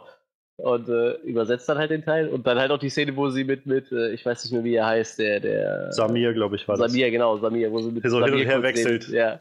Das war, und dann vor allem so diese schöne Auflösung, wo sie so hin und her wechselt und irgendwann guckt Samir sie so an, weil sie es nicht mehr verstanden hat. Und dann äh, Chris Pine halt so von wegen, seid ihr jetzt fertig? So. Habt ihr jetzt alles geklärt? So, weil er hatte gar nichts verstanden davon. Das war. Das, das sind so diese, diese humoristischen Momente, die einfach ja, so ja, funktionieren, die auch weil, gepasst haben. ja, weil Chris Pine auch einfach so ein geiles Timing hat für diese Sachen. Ja. Passte so richtig, richtig gut. Ähm, wir haben noch gar nicht über die Action geredet. So Das, da, da, da wollte ich gerade eben ähm, was zu sagen. Also nach, noch mal ganz kurz zurück zur Sprache, zu den Sprachen, bevor wir weitergehen. Ich fand Gal Gadot hat die, auch die anderen Sprachen in sehr authentischen Akzenten rübergebracht, was ich, was ich cool fand. Das musst du, muss man mal anmerken. Das ist nicht leicht. Ähm, zur Action. Das, was mich am meisten beeindruckt hat, waren die Kameraeinstellungen. So, ich meine, ja, alles cool choreografiert und geile Effekte, aber ich fand die Kameraeinstellungen einfach richtig, ja, wie soll ich das sagen? Geil. Richtig befriedigend. Es war eben nicht das fünf Cuts pro Sekunde Ding, was Oh, man ja. halt aus vielen anderen Actionfilmen kennt, leider auch manchmal von Marvel, sondern man konnte mal richtig sehen, was da jetzt genau an Action passiert, das alles genau nachverfolgen und das, das hat es für mich einfach so viel genießbarer gemacht. Das, ich fand, also das, ich habe dieses selbe Gefühl gehabt bei John Wick und ich hatte das auch bei äh, The Revenant und halt jetzt bei Wonder Woman. Ich finde diese, diese Filme, wo die Kameraeinstellungen einfach mal nicht von Cuts durchzogen sind, sondern wirklich durchgehende Shots von mehreren Sekunden zu sehen sind. Das, das macht so viel her. Das ist so dieses krasse Gegengewicht gegen Resident Evil Final Chapter. Das, weißt du, was ich mir bei den Kampfszenen gedacht habe, besonders bei der allerersten auf der Insel? Die hätte 1 zu 1 Zack Snyder inszenieren können. Für mich war das 1 zu 1 eine Zack Snyder Kampfszene. Auch mit den Zeitlupen, mit diesen Das ich- Zeitlupen ja, und das- so. Das fiel mir auch oft geil. auf, so mit der Zeitlupe, wo ich gedacht habe, das hat schon viel von Zack Snyder. Da finde ich sogar, es war mir manchmal einen kleinen Tick zu viel Zeitlupe, so wo ich gedacht habe, bisschen weniger wäre vielleicht noch okay, also auch okay gewesen. So. Aber sagen wir mal so, wenn Zack Snyder irgendwas kann, dann sind es eigentlich Action-Sequenzen. Das Ja, finde ich- schon ziemlich geil. ich so, will jetzt auch nicht sagen, dass das schlecht war. Ja. Ich sag bloß irgendwie, ich hätte, ich hätte vielleicht auch mit ein bisschen weniger anfangen können. So. Ich glaube, da würde ich genauso drüber denken, wenn ich nicht Resident Evil 5 gesehen hätte. das, ich, ich hatte das ja damals erzählt, das war von Anfang bis Ende so vollgepackt mit Zeitlupe und es waren nur die langweiligen Szenen mit Zeitlupe versehen. Die richtig coolen Sachen waren sofort wieder vorbei. Deswegen, als ich da bei Wonder Woman gesessen habe, dachte ich, okay, ja, die Zeitlupe ist mir jetzt schon aufgefallen, aber ist immer noch gut. Ich kenne Resident Evil 5, das hier, ist, das geht, das geht vollkommen durch. ja, wie gesagt, also ich meiner Meinung nach ist da echt Zack Snyder ein Meister für. Wenn- wenn 300, diese ganzen Schlachtszenen, die könnte ich mir immer wieder Das stimmt, ja. Die ja. Zeitlupen, die sind einfach so geil gesetzt bei dem. Wie gesagt, er ist ja Produzent, vielleicht ist er mal vorbeigekommen und hat gesagt, hey, mach doch mal eine Zeitlupe rein oder so. Mhm. das Die. Bodyguards haben ihn durchgelassen. Entschu- Entschuldigung, er hat sich reingeschlichen. Nein, nein, nein, nein, lassen Sie ihn. Was, was hat er, was hat brauchen er die zu gerade. sagen? Es ist eine Zeitlupenszene, ist okay. Ich bin Produzent, verstehen Sie? Pro- Hier auf meinem Schild steht Zack Snyder. Keine Ahnung, Sie stehen hier nicht auf der Liste. Ja, aber was ich vorhin schon meinte, ich fand vor allem auch die Action war sehr kreativ. So, das war halt nicht das Gefühl von, ich habe das alles schon tausendmal gesehen irgendwo, sondern also gerade in so in der ersten Hälfte, so bis und auch mit dem No Man's Land und so, das war so richtig, richtig kreativ halt. So, also dieser Moment, ich hatte es vorhin schon mal gesagt, wie, äh, wie die Deutschen da in, am Strand ankommen und dann diese, die Amazonen von da oben runterspringen, an Seilen da runterhangeln und so, diese ganze Schlachtsequenz irgendwie, Ja. wie sie da mit Pferden gegen die in den Krieg ziehen und oder in die Schlacht ziehen, mit Sch Schwertern gegen ähm, Gewehre und so. Und dann aber Ja. auch diese No Man's Land-Szene, also wie sie, ja, also ich meine, das sah schon in den Trailern ziemlich fett aus, wie so diese fetten Gewehrkugeln abwehrt mit dem Schild und dann nachher auch diese, diese Granate oder was das war, dann so wegfeuert zur Seite, so all das. Aber auch dann halt in dieser Stadt diese Szene, wie sie dann irgendwie durch diese Häuser durchspringt und dann vor allem zum Schluss den Kirchturm da in, in Schutt und Asche legt. Äh, als sie dann, auch so dieser, dieser schöne Twist irgendwie, wo wir das schon mal gesehen hatten mit diesem Schild, diese Strategie von den Amazonen. Und dann Ja, halt, ja. wie die anderen dann auch so einfach dieses fette Ding getragen haben und dann so, Schild! Und sie dann davon Anlauf nimmt und so einfach voll in den Kirchturm zu diesem Sniper reinspringt. Das war, das war halt so richtig kreative Action. So richtig kreativ gemacht und gut umgesetzt. Ähm, und der Krieg hat. Irgendwem äh, das unsichtbare Flugzeug gefehlt? Nein, habe ich, äh, hab ich nicht. Aber vielleicht gab es das auch damals noch nicht. Vielleicht kommt ja, das noch. Vielleicht kriegst du das noch. ja, und also ich, ich fand dann auch so, ähm, der Krieg hat halt auch wirklich so das Feeling rübergebracht, dass es halt Krieg ist, so. Dass das Chaos ist, dass das Tod ist, so wie sie so durch die durch diese Gräben durch sind und ständig irgendwas durch die Luft äh, in die Luft flog und dann flog da Dreck und Leute, die irgendwie völlig völlig panisch irgendwie haben, oh mein Gott, du bist zurückgekommen oder sowas und das, das hat halt viel dazu beigetragen, dieses Kriegsfeeling da nochmal rüberzubringen. Ja, stimmt. Kann ich, kann ich mich anschließen. Ich fand vor allem, wo du diese die Szene mit dem Schild erwähnt hast, fand ich irgendwie ganz nett, dass sie das eingebaut haben. Das heißt nämlich im Umkehrschluss, dass Steve während dieser ganzen Schlacht am, äh, da am, Strand ja. echt gut aufgepasst hat. So, das war irgendwie so ein, so ein netter Punkt, den wieder aufzugreifen. Hat mich irgendwie sehr befriedigt in dem Moment.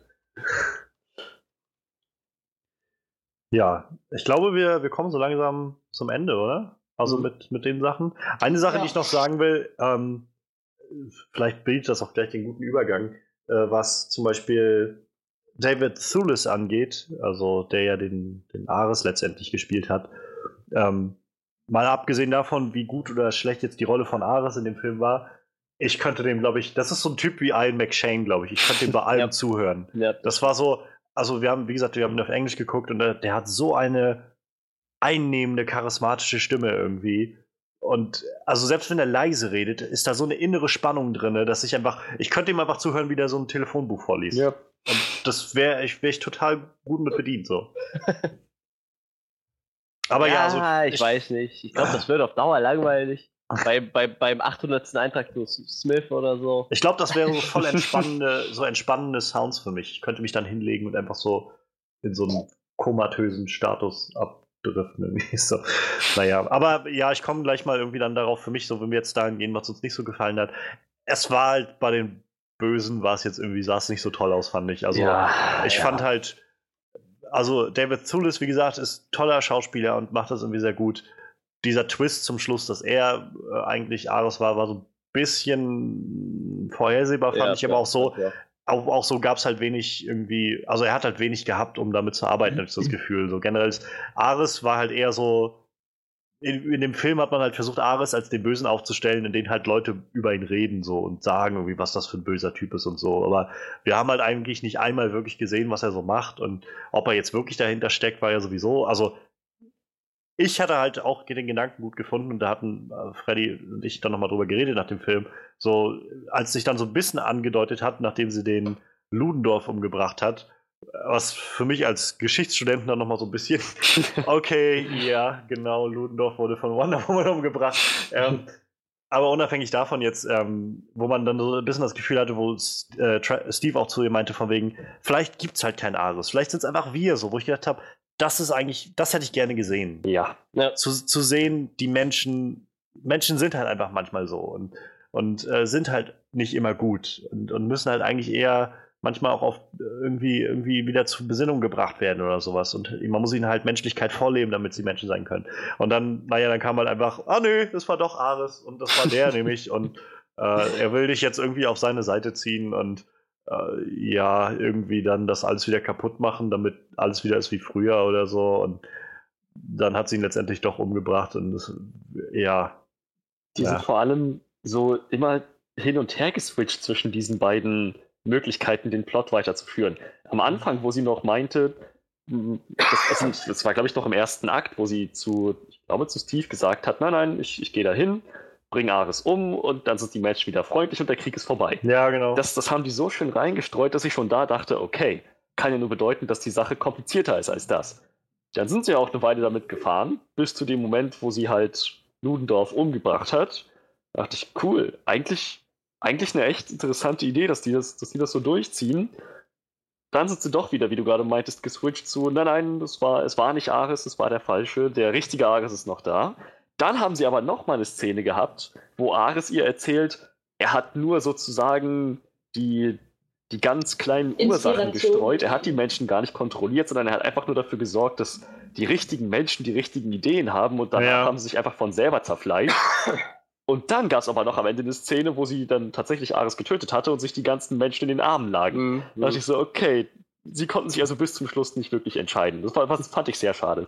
Ja, das war halt auch so, wo ich gedacht habe, sie, äh, also generell diese ganze Ares-Geschichte wurde ja dann auch nochmal so angeteasert die ganze Zeit, als es dann hieß, ja, sie hatte dann Inspirationen und Ideen, die dann ihr im Schlaf gekommen sind oder sowas. Und überhaupt diese ganze Ludendorff-Geschichte mit seinem, mit seinem Stärkegas, was er da hatte, fand ich auch so ein bisschen sehr abgedreht dann. Und ja, irgendwie, also es war dann schon irgendwie recht schnell klar, für mich jedenfalls, dass, also Ares wird wohl irgendwie existieren in dieser Welt.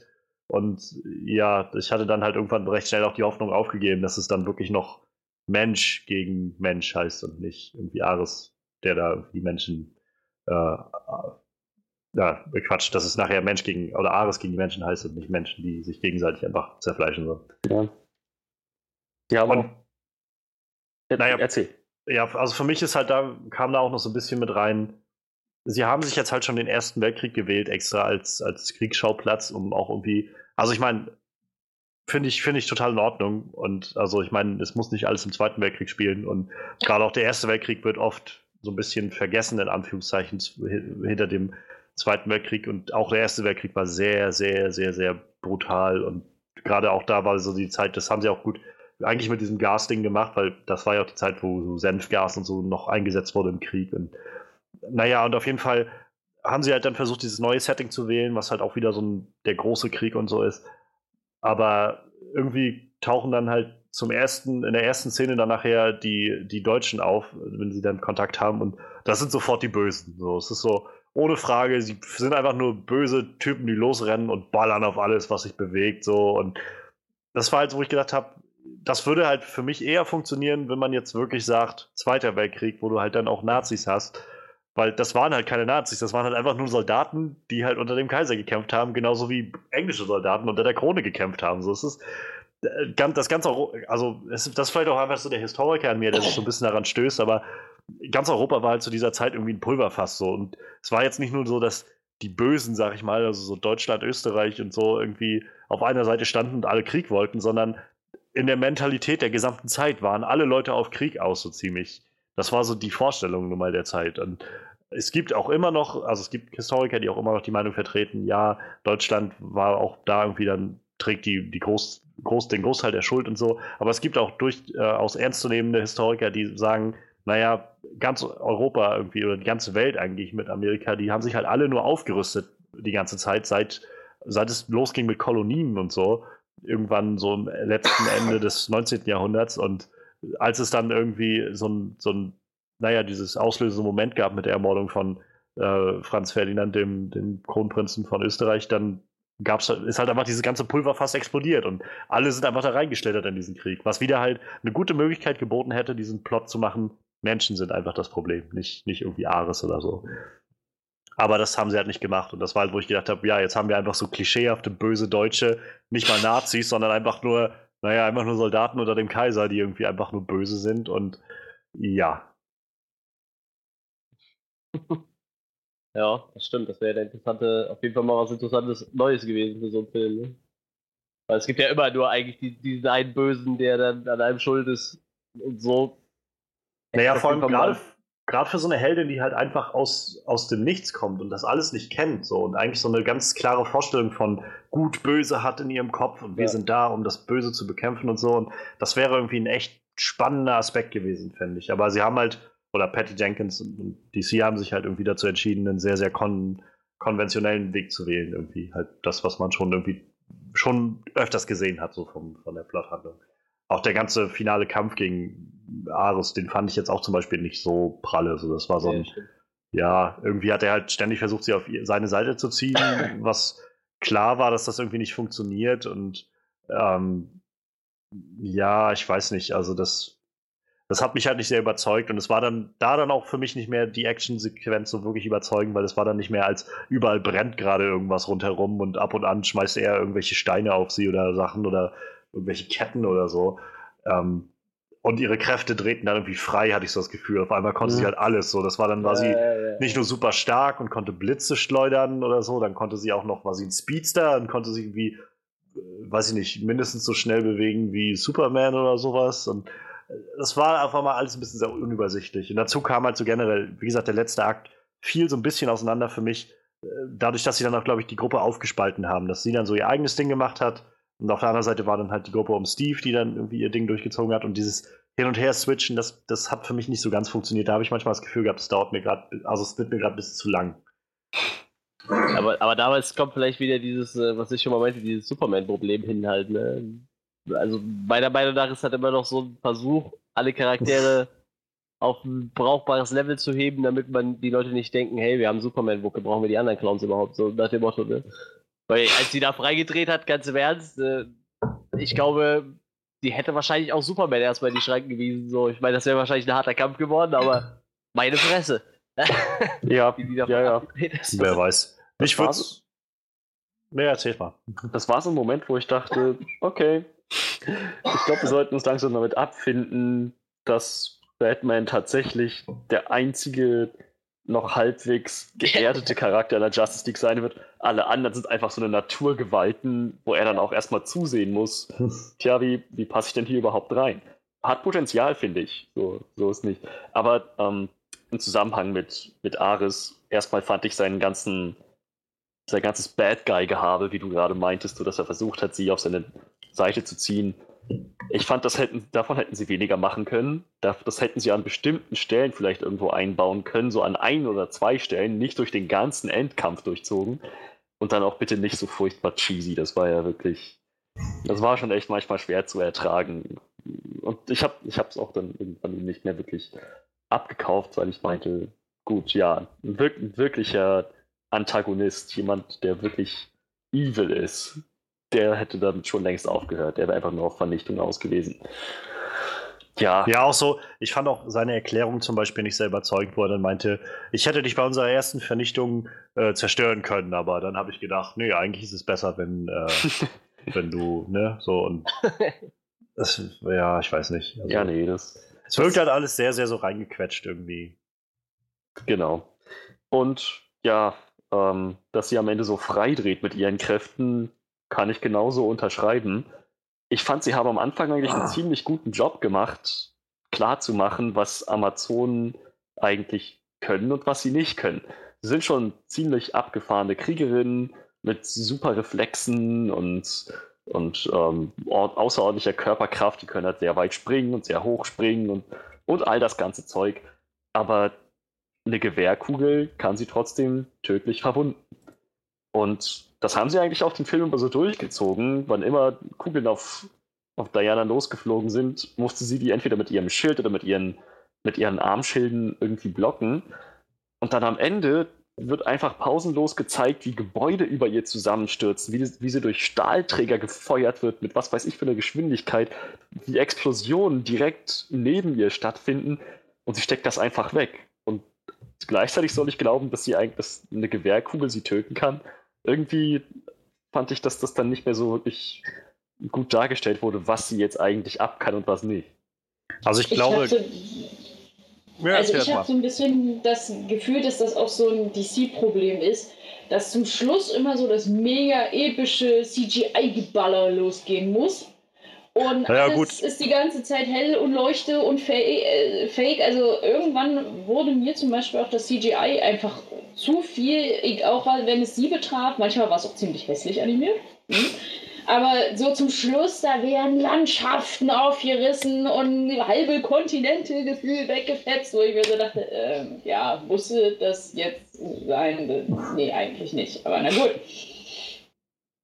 Obwohl man ja sagen muss, eigentlich hat fast jeder große Comicbuchfilm irgendwie zum Schluss sein CGI-Finale. so. Also ich meine, Captain America Civil War war halt nochmal eine Ausnahme, glaube ich. Der hatte ja dann mehr so die Flughafenszene, die war halt eher so, aber nicht so ganz viel, irgendwie fliegt viel in die Luft so, sondern eher mehr so Hand-to-Hand-Action und das war ja auch das Finale, aber so wenn ich X-Men Apocalypse war nichts anderes als irgendwie zum Schluss fliegt irgendwie die halbe Welt in die Luft und große Pyramiden werden aus dem Nichts geschaffen oder so. Ähm, Age of Ultron war nichts anderes als CGI-Manifest mit dieser fliegenden ja. Insel und so. Und also ich, es kommt halt, glaube ich, immer darauf an, wie man es macht. So. Und in dem Fall fand ich es einfach ein bisschen viel. so einfach zu viel irgendwie rundherum brennt alles und irgendwie war auch Ares Kräfte waren irgendwie nicht so wirklich definiert, was er jetzt kann. Dann konnte er irgendwie einfach mal so ein, so, so ein Panzer mit reiner Willenskraft auf sie werfen oder sowas. Mhm. Und äh, ja, ist halt ein bisschen schade. Also ich meine, es war jetzt nicht so für mich, dass der dritte Akt mir irgendwie den Film versaut hat. Aber es war halt so, wo ich gedacht habe, hätte die Landung jetzt besser funktioniert, dann wäre es nochmal richtig gut gewesen. So. Bin ich eigentlich der Einzige, der sich so an den letzten Worten von, äh, von Steve aufgehalten hat? So? Ich fand die furchtbar. Welche? Ja, äh, ich liebe dich. Wieso musst du das noch da rein? Wieso musst du denn das noch zu ihr sagen? Das war doch sowieso jedem klar. Weil oder? dramatisch. Ja, aber ganz im Ernst, er ging da hin und sagt so: Ich wünsche, wir hätten mehr Zeit gehabt und gib dir die Uhr. Wäre er doch dann gegangen, wäre die Szene für mich zehnmal cooler gewesen, ohne die. Naja, aber. Also ich finde es aber schon logisch. Also ich glaube, ich also ich, ich könnte mir vorstellen, dass ich das der Person noch sagen wollen würde, bevor ich mich opfere. Irgendwie. Ja, aber die kennen sich doch so zwei Tage oder drei. Also irgendwie macht das alles überhaupt keinen Sinn. Vielleicht kennen sie sich zwei Wochen, aber auf jeden Fall nicht sonderlich lange. Also wenn er gesagt hätte, ich wünsche, wir hätten mehr Zeit gehabt, gib dir die Uhr, das war einfach schon ziemlich cool und weißt geht du, einfach so. so weißt du? ich, wün, ich wünsche, wir hätten mehr Zeit gehabt. Ich hätte dich auf ein paar mehr Dates eingeladen. ja, das hätte für mich alles viel mehr Sinn ergeben. Ich fand das total furchtbar. Dann muss das jetzt echt ich noch glaube, sein. Das, das, das, das ja, sind die ja, 19 das muss wahrscheinlich noch reingequetscht werden. Dass äh, die, sie zum Schluss sagen kann, ja, äh, es geht nicht ums Verdienen, es geht um das, was man glaubt. Und sie glaubt ja immerhin an die Liebe. Da habe ich ja auch gedacht, oh, das ist jetzt nicht dein Ernst. Ja, so, so Dinge. Das hast du jetzt nicht gesagt. Nicht wirklich. Also, ich hätte, ich hätte ihr ja abgenommen, sorry, wenn ich dich unterbreche. Äh, ich glaube an das Gute in den Menschen oder ja, in der Welt ja. oder was auch immer, weil sie steht ja für alles Gute, bla bla, ich bin Timis Kira und so weiter. und dann sagt sie sowas wie auch so Sailor Moon geklaut. Ich glaube an die Liebe. Oder ja, so. ja. Und ich so dachte, die oh, Liebe ey. kann nicht warten. Ich, ich meine, es wurde über den Film ja oft genug vermittelt, dass weil sich näher kommen und da auch irgendwie gepunktet hat, so, aber hey, wir kennen uns jetzt ein paar Wochen, mein Gott, ich liebe dich. Dann, der, dieser ganze Satz mit dem, ich wünsche, wir hätten mehr Zeit gehabt, macht doch viel mehr Sinn, weil die sich nur so kurz gekannt haben. So, das, das hätte doch einfach vollkommen ausgereicht. Ich glaube, das ist einfach, das sind die 1910er. Damals hat man noch ein bisschen anders gedacht. Das ist yeah. das erste Mal, dass sie einen Mann getroffen hat. Also ich meine, ja, aber er hat das ja gesagt, nicht sie, weißt du so? Oh, aber ich meine, also. Das ist wie in der Grundschule so, weißt? Ja, ja. aber ich meine, mal so ohne Witz, ähm, ich glaube, dass äh, der Gedanke dahinter ist, glaube ich, vor allem, ähm, dass, dass sie sich ja vor allem durch, durch Steve sehr inspiriert führt, an die Menschen zu glauben und an halt das Gute zu glauben. Ja, ich, ich stimme zu diese Formulierung so von wegen, ich irgendwie, ich glaube an Liebe oder sowas, das ist schon ziemlich cheesy so. Stimme ich völlig mit überein. Aber ich verstehe halt, glaube ich, warum er das gesagt hat, damit das einfach mehr Gewicht hat und mehr irgendwie zeigt, also zum einen sein, seine, das Opfern von ihm hat mehr Gewicht, aber auch für sie hat das halt mehr Gewicht und sie, naja, sie erinnert sich halt immer wieder an ihn so dann und an, an diese, die Bedeutung, die das gemacht hat und zu, dieses Zeichen, dass auch ein Mensch, also nicht irgendwie eine Amazone oder irgendwie eine Halbgöttin losgezogen ist, sondern einfach ein Mensch hat sich geopfert, weil das eben auch in den Menschen steckt. Gutes zu tun und genau das zu tun. Das ist richtig. Trotzdem pflichte ich Manuel und Misha bei, das hätten sie auch mit anderen Formulierungen darstellen können. Ich, ja, also ich, also ich, ich will jetzt nicht, wie gesagt, schon aussagekräftig genug irgendwie. Ich, ich will jetzt nicht sagen, dass das halt, wie gesagt, ich will nicht sagen, dass das irgendwie, dass ich das jetzt irgendwie gut fand oder so, wie es war. Ich sag nur, ich kann, glaube ich, verstehen, warum sie es reingepackt haben, einfach um für, für noch den Dümmsten auf dem, auf dem letzten Platz klar zu machen, warum das für sie so wichtig war. Ja, ja, so wirkt es halt auch. Ne? Aber wie gesagt, also meiner Meinung nach hätte es halt gereicht, wenn sie dieses Sicher. Ich wünsche, wir hätten mehr Zeit Sicher. gehabt. Vor allem, es kam halt, ich fand wirklich diese Szene mit dem, wo er das gesagt hat, so ich wünsche, wir hätten mehr Zeit gehabt und gibt dir dann seine Uhr so. Fand ich echt eine super, super coole Szene. Und dann kommt dieses Ich liebe dich. Boah, mhm. echt jetzt. Ja, um vielleicht auch noch einen anderen Aspekt mal reinzubringen. Ähm, wir hatten es vorhin ganz kurz mal angeschnitten mit äh, Ludendorff, Ludendorff, je nachdem, wie, wie man ihn jetzt spricht. Ja, ja, Ludendorff. Er wird eigentlich, glaube ich, mit Doppel-D geschrieben wohl im Film. Ja, ja, aber, aber wird, also er wird Ludendorff ausgesprochen. Der, also, also, der Mann heißt schon Ludendorff. Was ich, ja, was ich ja auch total merkwürdig fand, ist diese Dr. Poison, die da an diesem Vernichtungsdingsbums sitzt mit ihrer Maske im Gesicht und der Ares schleift die da an, von wegen, ja, es gibt immer, guck sie dir an, es gibt immer Leute, die einfach nur zerstören, weil darum, so nach dem Motto. Und diese Maske bröckelt halt weg und du siehst halt, wie entstellt sie da ist und du denkst dir, naja, vielleicht hätte sie ja aber auch einen guten Grund gehabt, warum sie denn böse geworden ist, aber man erfährt ja nichts von dieser Frau. Außer, dass die an irgendwelchen Giftscheiß sitzt. Ich frage mich halt tatsächlich, ob sie die sich aufsparen wollen für ein Sequel oder so. Ja, das ich kenne ich mich, mir auch halt, schon gedacht. ich kenn mich halt mit der Mythologie einfach nicht aus von Wonder Woman, als dass ich das beurteilen könnte. Ich hatte halt nur das Gefühl von, ja, irgendwie haben wir wahrscheinlich noch nicht alles von der gesehen. Ja, das habe ich auch gedacht irgendwie. Also ich glaube, die könnte nochmal wiederkommen. Aber es war irgendwie so ein bisschen unbefriedigend in dem Moment. Ja, das stimmt. Der Charakter war ein bisschen, in dem Film wirkte er ein bisschen verschenkt. Der wirkte, die wirkte echt nur so wie der, der, der Knecht von, von Ludendorff halt. Und äh, ich glaube, die hat halt echt was auf dem Kasten. So, ich meine, diese ganzen Entwicklungen kommen ja von ihr und nicht von irgendwem Ja, die, anders. So. die Frage ist jetzt halt, ob sie ja eigentlich, also eigentlich müsste sie jetzt ja wieder relativ normal sein, dadurch, dass Ares doch tot ist, oder nicht? Ich bin mir nicht ganz sicher, ob diese Logik dann auch irgendwie so gut ja, das ist halt die Frage. Ne? Vielleicht, Also Könnte sein. Die deutschen sein. Soldaten waren ja scheinbar wieder alle wieder ganz easy und haben dann wahrscheinlich alle an einem Tag gesagt, nee, wisst ihr was, wir beenden den Krieg jetzt, wir kapitulieren und äh, ja, und ihr habt alle recht gehabt, wir waren die Bösen, ihr habt gewonnen. Ja, aber vielleicht war sie ja wirklich, wirklich, wirklich evil. ja, sie ist ja ein Bösewicht aus den, auf jeden Fall aus den Dingen, deshalb äh, aus den, aus den Wonder Woman Comics. Also vielleicht, Vielleicht war sie schon evil, bevor, bevor Ludendorff sie überhaupt rekrutiert hat. Bevor Ares überhaupt seine Finger an sie Ja. kriegen konnte. Und dann kam Ares da und dachte, oh, hm, die Arbeit ist schon getan. Ja, ja, genau, genau, sowas in der Richtung. Hier hast du noch ein Bonbon zum Spielen. Viel Spaß, Mädchen. Ja, Und äh, Ja, ist okay. eine Richtig. klitze, klitze Kleinigkeit, was mich auch noch gestört hat. Also nicht gestört, aber wo ich mir dann auch so dachte, äh, ist, wie oft erwähnt wurde, beziehungsweise auch wirklich darauf eingegangen wurde, wie gut Diana aussieht im Vergleich zu anderen Frauen. Dass äh, egal, jeder Kerl gefühlt, der an ihr vorbeiläuft, anstarrt, dass äh, Steve vergisst, dass er undercover ist und eigentlich gerade Dr. Poison einen Knopf an die Backe labern wollte Mhm. dass selbst seine Sekretärin sagt, ja, setzen Sie eine Brille auf, dann scheint es vielleicht nicht so, als wäre sie die schönste Frau, die man je gesehen hat, wo ich mir dann halt auch dachte, ja, wir haben es verstanden, die Frau ist schön. Obwohl es ich- also mal. ich mal, also wenigstens vielleicht um ein kleines äh, bisschen nochmal äh, verteidigen zu bringen. Also ich kann das schon verstehen, glaube ich, und äh, ich fand es auch manchmal ein bisschen viel, aber zum Beispiel die Szene, wie Trevor mit, ja, ich sag mal Trevor, Steve mit äh, Dr. Poison geredet hat, ich glaube, das war nicht, weil sie so wunderschön aussah, sondern einfach, weil er nicht damit gerechnet hat, sie da zu sehen, weil er sich klar darüber war, dass sie jetzt mit ihrem Schwert wahrscheinlich auf Ludendorff losgehen will. Und genau das wollte er nicht. Also so habe ich es die Szene jedenfalls verstanden, warum er dann so außer Fassung geraten ist.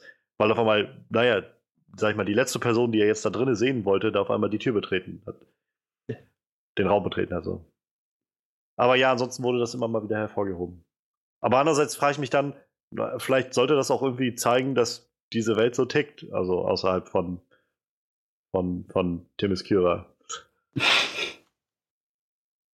Und Ja. vielleicht sollten, sollte man sich genau daran nämlich stören, dass man nämlich sagt, ja, irgendwie ist das nicht so geil.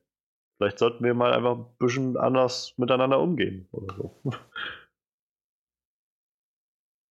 Ja, das war's aber sonst so, wo ich irgendwie gesagt habe an dem Film, nee, das hätten sie besser machen können. Ich glaube, ich bin auch erstmal durch. Ja, ich glaube, also für mich war, wie gesagt, auch nur das, der letzte Akt halt so ein bisschen schade, dass der so gar nicht so sehr spannungsmäßig, aber einfach so vom, vom Fokus, finde ich, sehr durcheinander geraten ist und dann halt das Payoff mit dem Bösen so ein bisschen in die Hose ging. Aber ansonsten habe ich halt, glaube ich, auch nicht viel mehr. Eddie, hast du noch was? Ich überlege gerade schon, aber ich glaube nicht. Okay. Dann würde ich sagen, lasst uns doch einfach das Ganze mal zu einem Abschluss bringen und unser Resümee ziehen. Und ja, ich fange einfach mal an. Ähm, für mich war Wonder Woman jetzt wirklich der erste Film diesen Sommer, der mir gezeigt hat, dass der Kinosommer da ist, wo wir wirklich einen guten Blockbuster-Film kriegen, der wirklich was drauf hat, der wirklich, äh, der auch wirklich, naja, mal Maßstäbe so ein bisschen setzt und, und mir was zeigt, was ich nicht schon tausendmal gesehen habe. Der Film, ja, läuft jetzt, wie gesagt, seit dieser Woche in, äh, bei uns, seit drei Wochen in Amerika und er hat mittlerweile schon 573 Millionen Dollar eingespielt, weltweit. Das ist schon eine ganze Menge Geld. Also die Leute wollen das auch wirklich, wirklich gerne sehen. Ähm, was wieder, finde ich, ein gutes Zeichen ist. Der ganze Film, finde ich, lebt von Patty Jenkins Regie. Man merkt, dass die einfach echt weiß, was sie da tut, dass sie echt ein Händchen dafür hat. Ähm, weil diese Balance so schön gehalten wird zwischen, zwischen Spannung, zwischen Spaß, zwischen Action und Emotionen und alles irgendwie in einer sehr natürlichen und, und ja, faszinierenden Origin Story erzählt wird.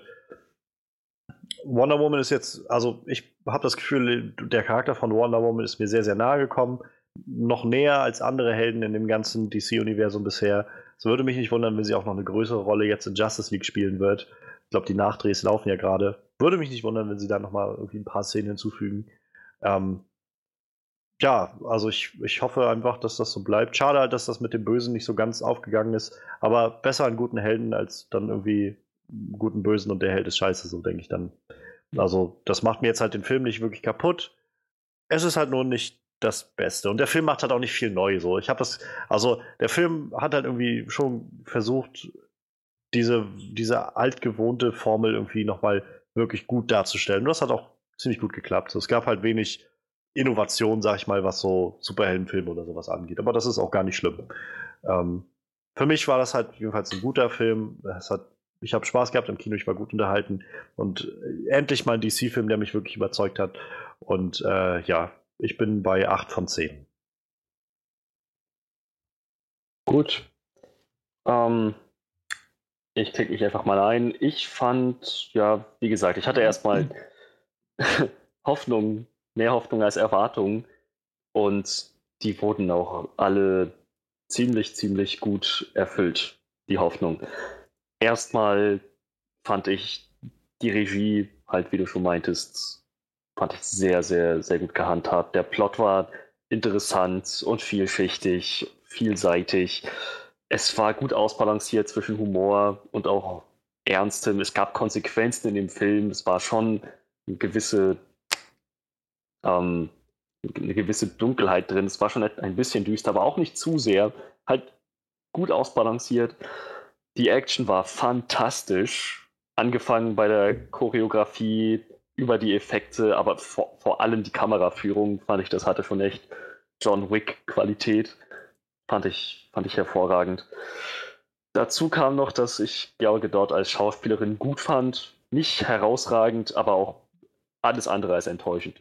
Ich fand sie wirklich, wirklich gut. Sie füllt die Rolle aus. Das hat mir sehr gut gefallen. Der Soundtrack immer noch cool, immer noch hammermäßig. so kraftvoll, so unglaublich kraftvoll. Ja, beim, beim, beim Antagonisten haben sie sich haben sie sich kein Bein ausgerissen. Der hätte besser sein können. Der Film war auch mit den Szenen mit Ares noch mit eingerechnet. Manchmal ein bisschen cheesy, ein bisschen zu klischeehaft, ein bisschen bisschen zu überspitzt für meinen Geschmack und sie konnten sich bei bestimmten Plotpunkten einfach nicht genau aussuchen, was sie jetzt eigentlich wollten. Vor allem die Geschichte mit Ares und wie sehr er jetzt die Menschen kontrolliert oder nicht. Aber das hat dem Ganzen jetzt nicht sehr geschadet, sage ich mal. Hm, insgesamt finde ich auch, das war ein richtig guter Blockbuster. Ich hatte Spaß. Ich freue mich vor allem auf mehr, auf Interaktion zwischen ihr und den anderen DC-Charakteren. Vielleicht auch ein bisschen auf Erörterung, wie ihre Kräfte jetzt genau funktionieren. Dafür haben sie jetzt noch ein bisschen Zeit. Ich bin dann bei 8,5 von 10. Junge, ich mach da mal weiter. Ähm, oder willst du Micha? Micha war gerade äh, voll in Action, habe ich mitbekommen. wenn du magst, kannst also du auch vorlegen. Ja, wenn, es das, wenn ich das nicht stört. Ja, mach.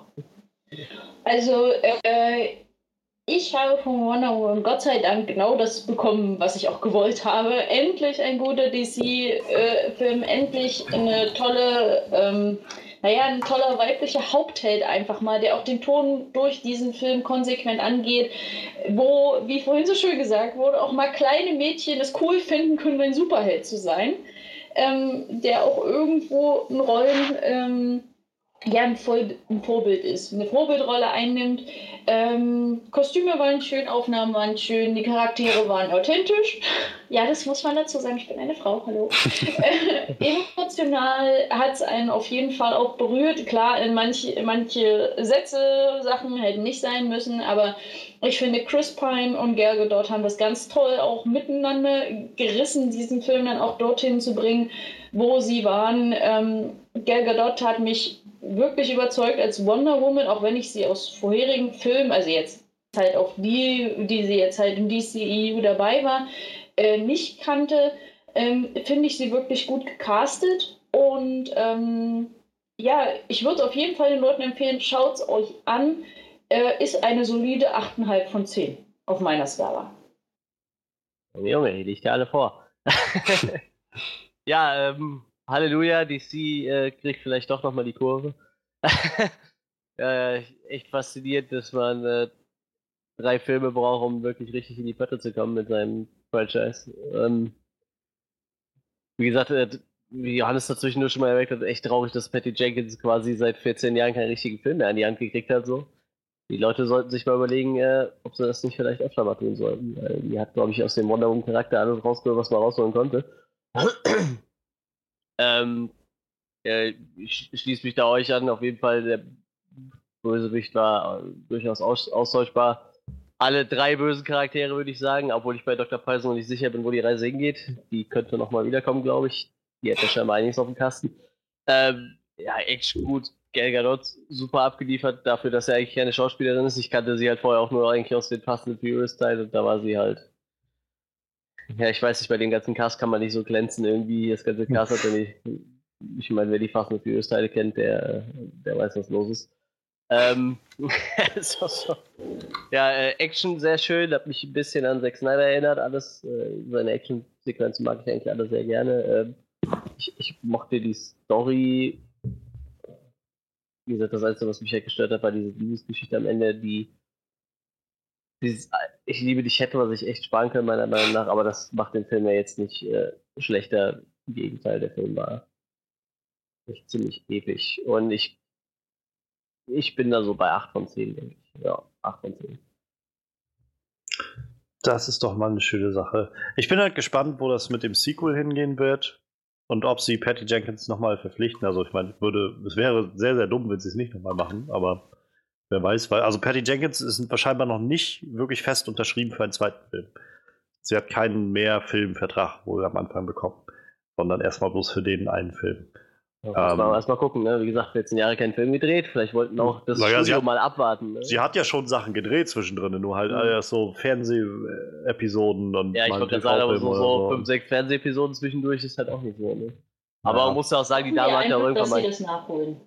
Genau. Und äh, man muss ja auch sagen, die Dame hat auch ein Kind bekommen zwischendurch. Ja. Und auch immer noch also, heute denen Familie vorgeht, ne?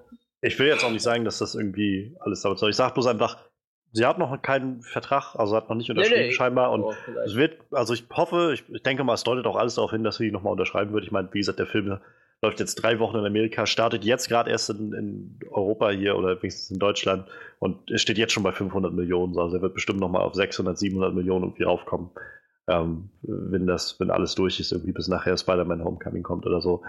Ähm, und ja, DC, was du schon meintest, irgendwie so mit DC, wir hatten ja auch lange irgendwie dann keine Ahnung, wo es so hingehen soll. Momentan ist wohl ja auch der Stand, dass sie erstmal Justice League abwarten wollen, bevor sie dann wirklich einen konkreten weiteren Verlaufsplan machen wollen, wie es weitergeht und so. Und vielleicht ist das ja auch schon mal gar nicht schlecht. Mhm. Aquaman. Ja, ja, ich meine, also der kommt ja sowieso nächstes Jahr, aber ich glaube, bis sie dann äh, wissen, was sie jetzt eigentlich als nächstes alles machen wollen, wollen sie ja. wohl erstmal Justice League abwarten, weil es gibt ja tausend Projekte. Wir haben ja zur Genüge in vergangenen Podcasts schon drüber geredet, was alles irgendwie aufgekommen ist von äh, irgendwelchen Gotham City Sirens über Suicide Squad 2, mhm. Man of Steel 2 und Batman Solo-Film und alles, was irgendwie, irgendwie diskutiert wird. Es gibt tausend Möglichkeiten und wir schauen mal, was bei rumkommt.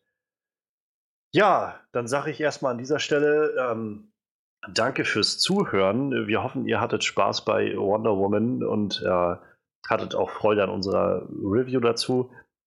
Lasst uns doch gerne wissen, was ihr davon haltet. Ähm, das könnt ihr gerne überall kommentieren, wo ihr das hier gerade findet. Sei es auf unserer Soundcloud-Seite, Onscreen Podcast oder bei iTunes, da findet ihr auch den Onscreen Podcast. Wenn euch das hier sogar gefällt, dann lasst gerne auch bei iTunes so eine Review oder sowas da. Äh, das hilft uns immer ungemein, sowas, weil das hilft, dass wir bekannter werden und dass andere Leute das auch noch hören können, wenn die Spaß daran haben. Ähm, ansonsten schaut auch gerne mal auf unserer Facebook-Seite vorbei, Onscreen Review. Da gibt es natürlich auch die Podcasts jede Woche immer im Update und aber auch noch so ganz viele kleine News und alles, was so nebenbei irgendwie passiert und Trailer und was man alles mal erwähnen sollte. Ähm, und äh, last but not least, schaut auch mal bei unserer Website vorbei, die wir haben, onscreenreview.de. Da findet ihr neben den Podcast nämlich auch noch so ein paar Artikel und Kleinigkeiten, die wir so ab und an mal schreiben. Also momentan äh, nimmt das alles noch so Form an, aber ihr findet schon äh, die Review zur Staffelfinale Walking Dead, was vor ein paar Monaten war, und einen Artikel über die Defenders, die jetzt auch im August anstehen, Marvel, Netflix. Äh, Heldenzusammenkunft, da könnt ihr euch auch gerne mit befassen. Und wie immer, lasst uns gerne wissen, wenn euch was gefällt, wenn euch was nicht gefällt. Wir hören gerne zu. Ich möchte mich bedanken bei unserem Panel heute. Allen voran einmal wieder unserer guten Misha, die uns äh, schon jetzt Woche zwei hintereinander quasi äh, Gesellschaft geleistet hat. Das war wieder mal sehr schön und äh, diesmal sogar ohne technische Schwierigkeiten. Ja. Alles super geklappt. Ja, zum Glück und nochmal Dankeschön. Ja, also immer schön, wenn du auch äh, Spaß dabei hast. Ähm, ja, auch natürlich Dankeschön an Manuel, unseren Horror-Experten. Und äh, ich glaube, du hast auch gerade heute mit Neil Blomkamp wieder mal, also mal ein sehr spannendes Thema rausgesucht. Und äh, ich hoffe, dass wir das auch in den nächsten Wochen so ein bisschen aufrechterhalten können, dass wir uns immer mal so ein bisschen vielleicht vielschichtiger werden und nicht nur noch über Fox und Marvel und DC reden oder so, sondern was uns interessiert. Ja. Und äh, ja, danke auch Frederik, unseren Talking Head on Walking Dead, der ja, momentan noch in der Sommerpause ist. Aber, aber, aber bald geht ja die zweite Staffel Preacher los und mhm. wir arbeiten da gerade noch so an so ein paar Ideen, was man damit machen könnte, aber da könnt ihr euch gefasst machen, dass noch was kommt. Demnächst kommt sicherlich noch was zu American Gods, da werden wir auch noch mal was machen, rate ich mal, Manuel. Und äh, ja, genug äh, rumgelabert, würde ich sagen. Bevor ich es vergesse, schaut auch bei Mishas Seite nochmal vorbei. Michalisches Cosplay und Crafting bei äh, Facebook. Äh, wenn ihr wirklich abgefahrene, coole Cosplays sehen wollt, dann ist das die richtige Adresse. Und jetzt habe ich wirklich genug gelabert. Habt noch einen schönen Tag, einen schönen Abend, einen schönen Morgen, was auch immer alles ansteht. Bleibt gesund äh, und wir hören uns das nächste Mal wieder. Macht's gut.